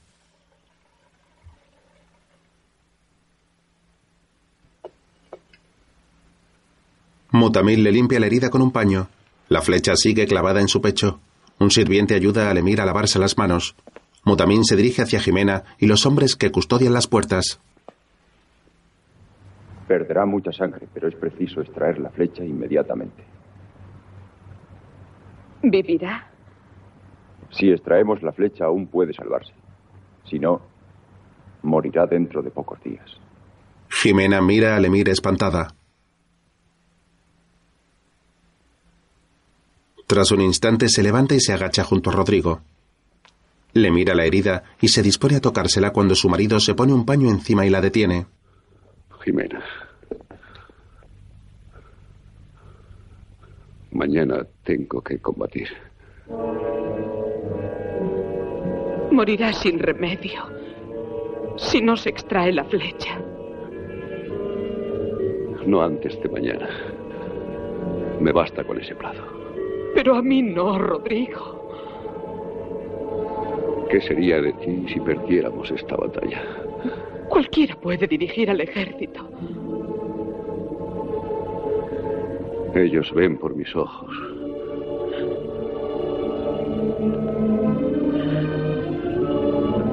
Pero estás herido. Necesitas descansar. Podríamos llevarte a Vivar, allí te curarías. Mi amor no te dejaría morir. Hemos pasado muy poco tiempo juntos. Y, sin embargo... No te dejaré. Quiero que vivas. Y, sin embargo, ¿cuántos habrán pasado toda una existencia unidos sin haber vivido tan intensamente? Quiero seguir viviendo contigo para siempre. Nuestras hijas. Nuestras hijas.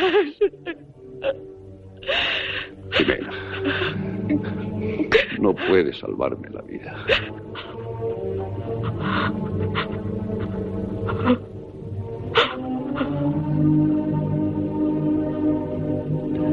Pero puedes darme fortaleza.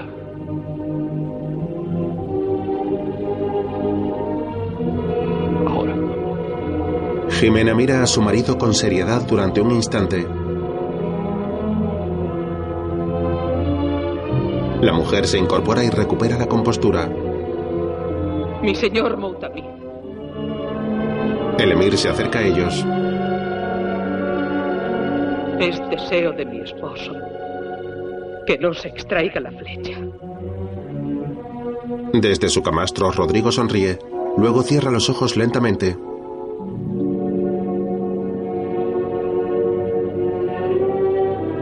Jimena mira hacia el frente con seriedad mientras Moutamin se inclina ante ellos. Jimena se sienta en el camastro junto a Rodrigo y le da la mano.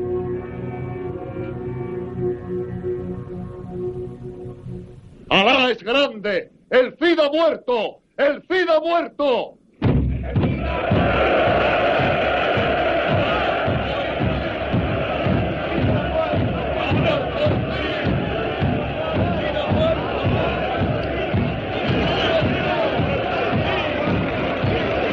El ejército de Ben Yusuf celebra en la orilla la supuesta muerte del Cid.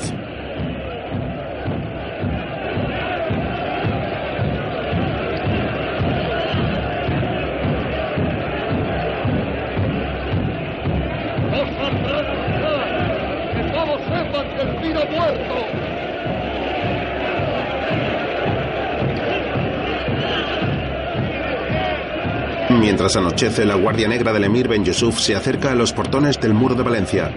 Dentro de la ciudad, los hombres y mujeres también se revuelven. ¡El Cid ha muerto! ¡El Cid ha muerto! Yo os digo que el Cid está vivo. ¡Está vivo! ¡Yo lo he visto! Mañana luchará. Estará con nosotros dirigiendo el ataque. ¡Lo prometo! ¡Debéis creerme! ¡El Cid está vivo! Más tarde, en los aposentos de Rodrigo y Jimena, la mujer continúa sentada a la vera de su esposo. Fallez, Sí, Oziri.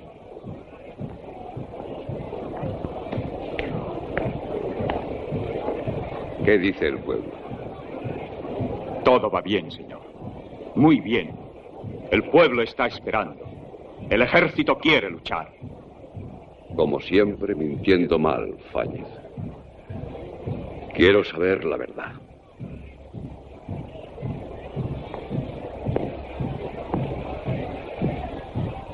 No pude convencerles de que el Cid está vivo.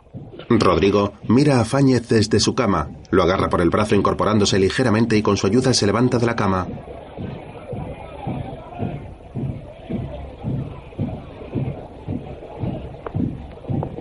El Cid camina con dificultad apoyándose en las columnas y muros y dejándose ayudar por sus hombres.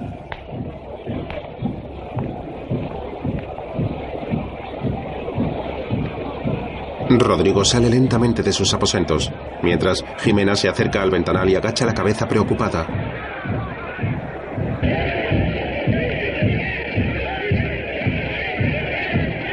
El Cid sale hacia la ciudad caminando erguido.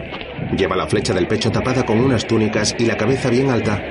Se asoma por unas escaleras a la plaza de la ciudad donde todos gritan.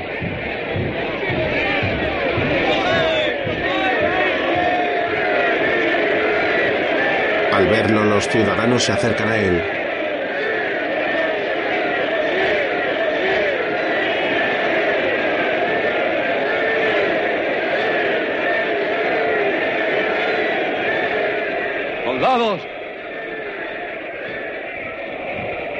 De Valencia, no puede atemorizarnos el redoble de unos tambores.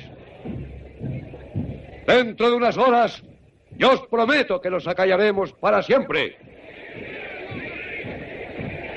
Yo os prometo que al amanecer cabalgaré con vosotros.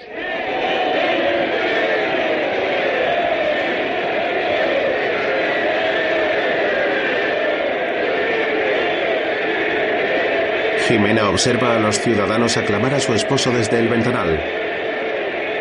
Rodrigo se da la vuelta apoyándose en el muro dolorido y tratando de que los ciudadanos no lo vean caer. Sus hombres lo ayudan a caminar y se marchan. Rodrigo llega a sus aposentos y cae en la cama boca arriba. Jimena corre hacia él. Aquí estoy, Rodrigo. Aquí estoy. Óyeme bien. Aunque me fallen las fuerzas, debo llevar a mis hombres a la lucha. Sí. Tengo que hacerlo. ¿Comprendes? Tengo que hacerlo. Vivo o muerto, a lomos de Babieca y al frente de mis soldados. Prométeme que harás todo cuanto sea preciso. Sí. Prométemelo.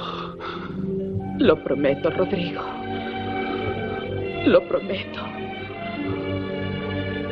Lo prometo. Sí. Lo prometo. Lo prometo.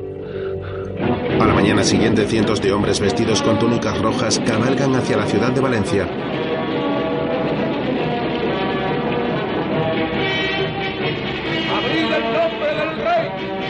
Los guardianes de las puertas obedecen y los hombres entran en la ciudad.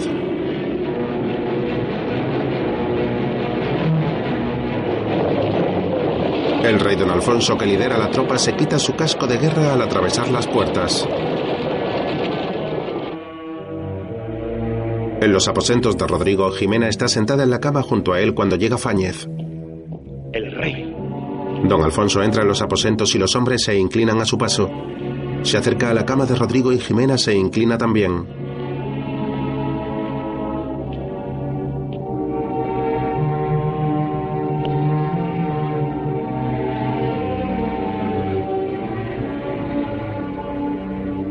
Perdón, mi.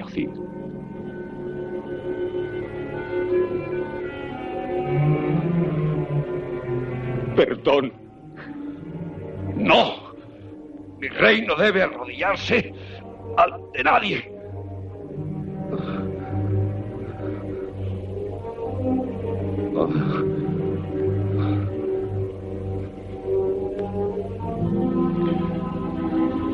No es fácil para un hombre vencerse a sí mismo. Vos lo habéis hecho. Quien pudiera llegar a ver la paz en España. La veréis, la veréis. Nadie podrá deteneros. Arrojaremos al mar a las huestes de Ben Yusuf. No he fracasado. España tiene un rey.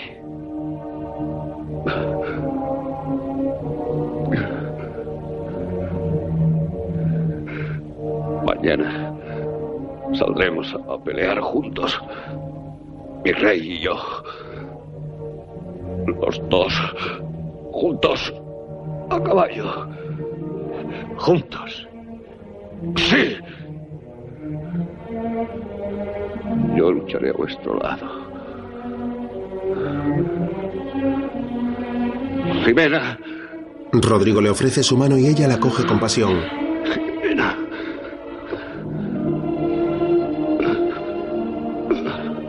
Jimena. Lo prometo. No lo he olvidado. Quiero que tú y mis hijas me recordéis siempre a caballo junto al rey.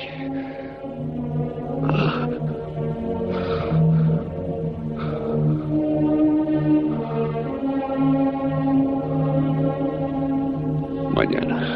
El Cid dolorido se recuesta de nuevo en la cama mientras Jimena le sujeta la mano y lo mira a los ojos. Jimena le da un beso en el dorso de la mano mientras se arrodilla junto a él. A la mujer le resbalan las lágrimas por los pómulos. Al día siguiente, un clérigo de la ciudad bendice a los caballeros que van a la batalla contra Ben Yusuf y sus hombres.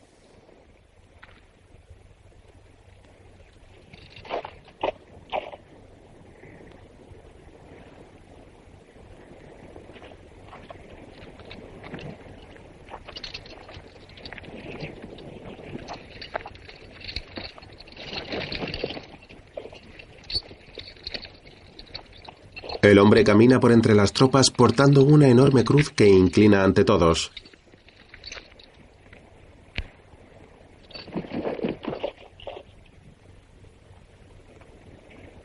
Los hombres ofrecen sus armas mientras el clérigo les da la bendición.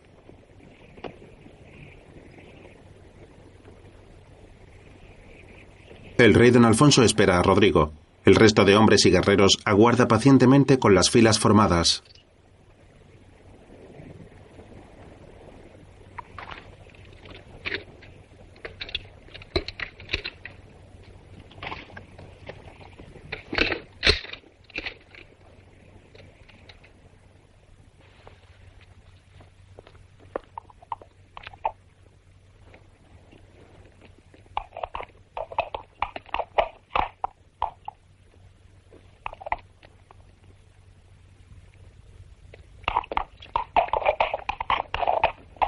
En el interior del castillo, unos hombres han colocado la armadura al cuerpo sin vida de Rodrigo y lo han fijado al caballo. El Cid, ya muerto, sale por las puertas y llega a la ciudad, donde sus guerreros le aguardan.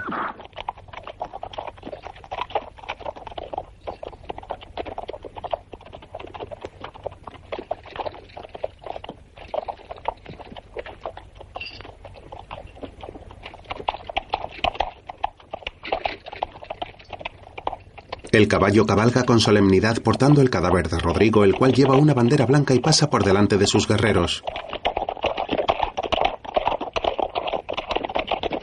Moutamín cabalga tras él. El rey don Alfonso se coloca a la misma altura del caballo con el cuerpo de Rodrigo y avanzan hacia las puertas de los muros que protegen la ciudad. Desde las almenas, Jimena observa su partida. A la mujer la acompañan sus hijas Elvira y Sol, a las que Jimena sujeta para que no se caigan.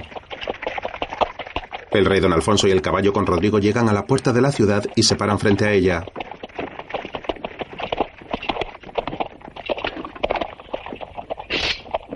¡Por Dios! ¡Por el Cid! ¡Por España!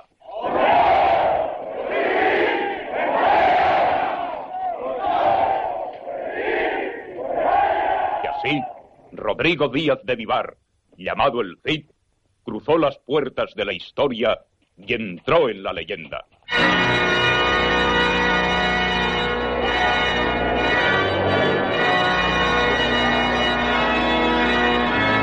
El cuerpo sin vida del Cid, montado en su corcel blanco imponente y brillando bajo el sol, avanza contra los enemigos. Estos rompen filas al verlo llegar asustados y se retiran a su paso.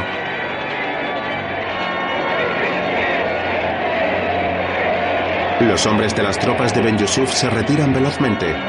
Rodrigo, vestido con una capa blanca y una reluciente armadura plateada, cabalga honrosamente y con bravura, haciendo que sus enemigos retrocedan por la orilla.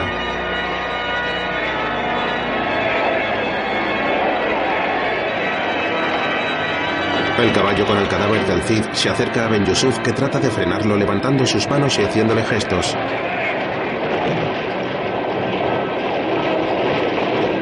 El equino le embiste y el hombre cae a la arena. Las tropas hispanas cabalgan sobre él haciéndolo perecer.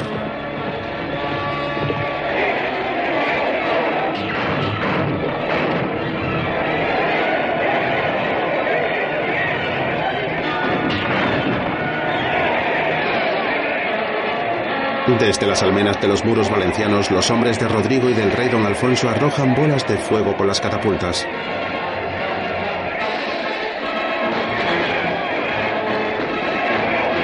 Los guerreros de Ben Yusuf corren asustados tratando de retroceder ante la intrepidez del Cid y sus hombres.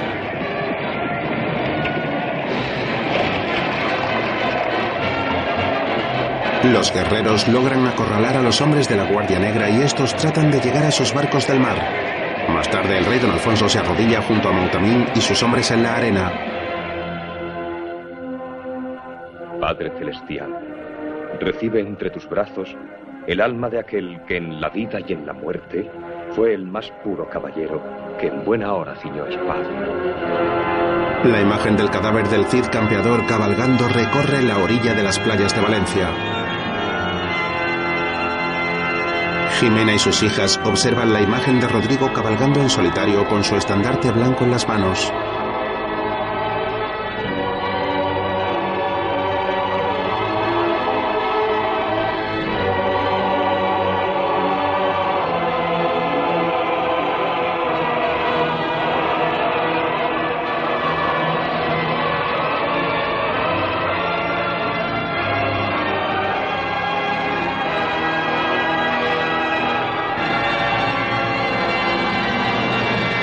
Imagen del cielo azul de la playa se funde en negro y en pantalla aparece un dibujo de la orilla. En él puede leerse la palabra fin. A continuación, comienzan a aparecer los títulos de crédito.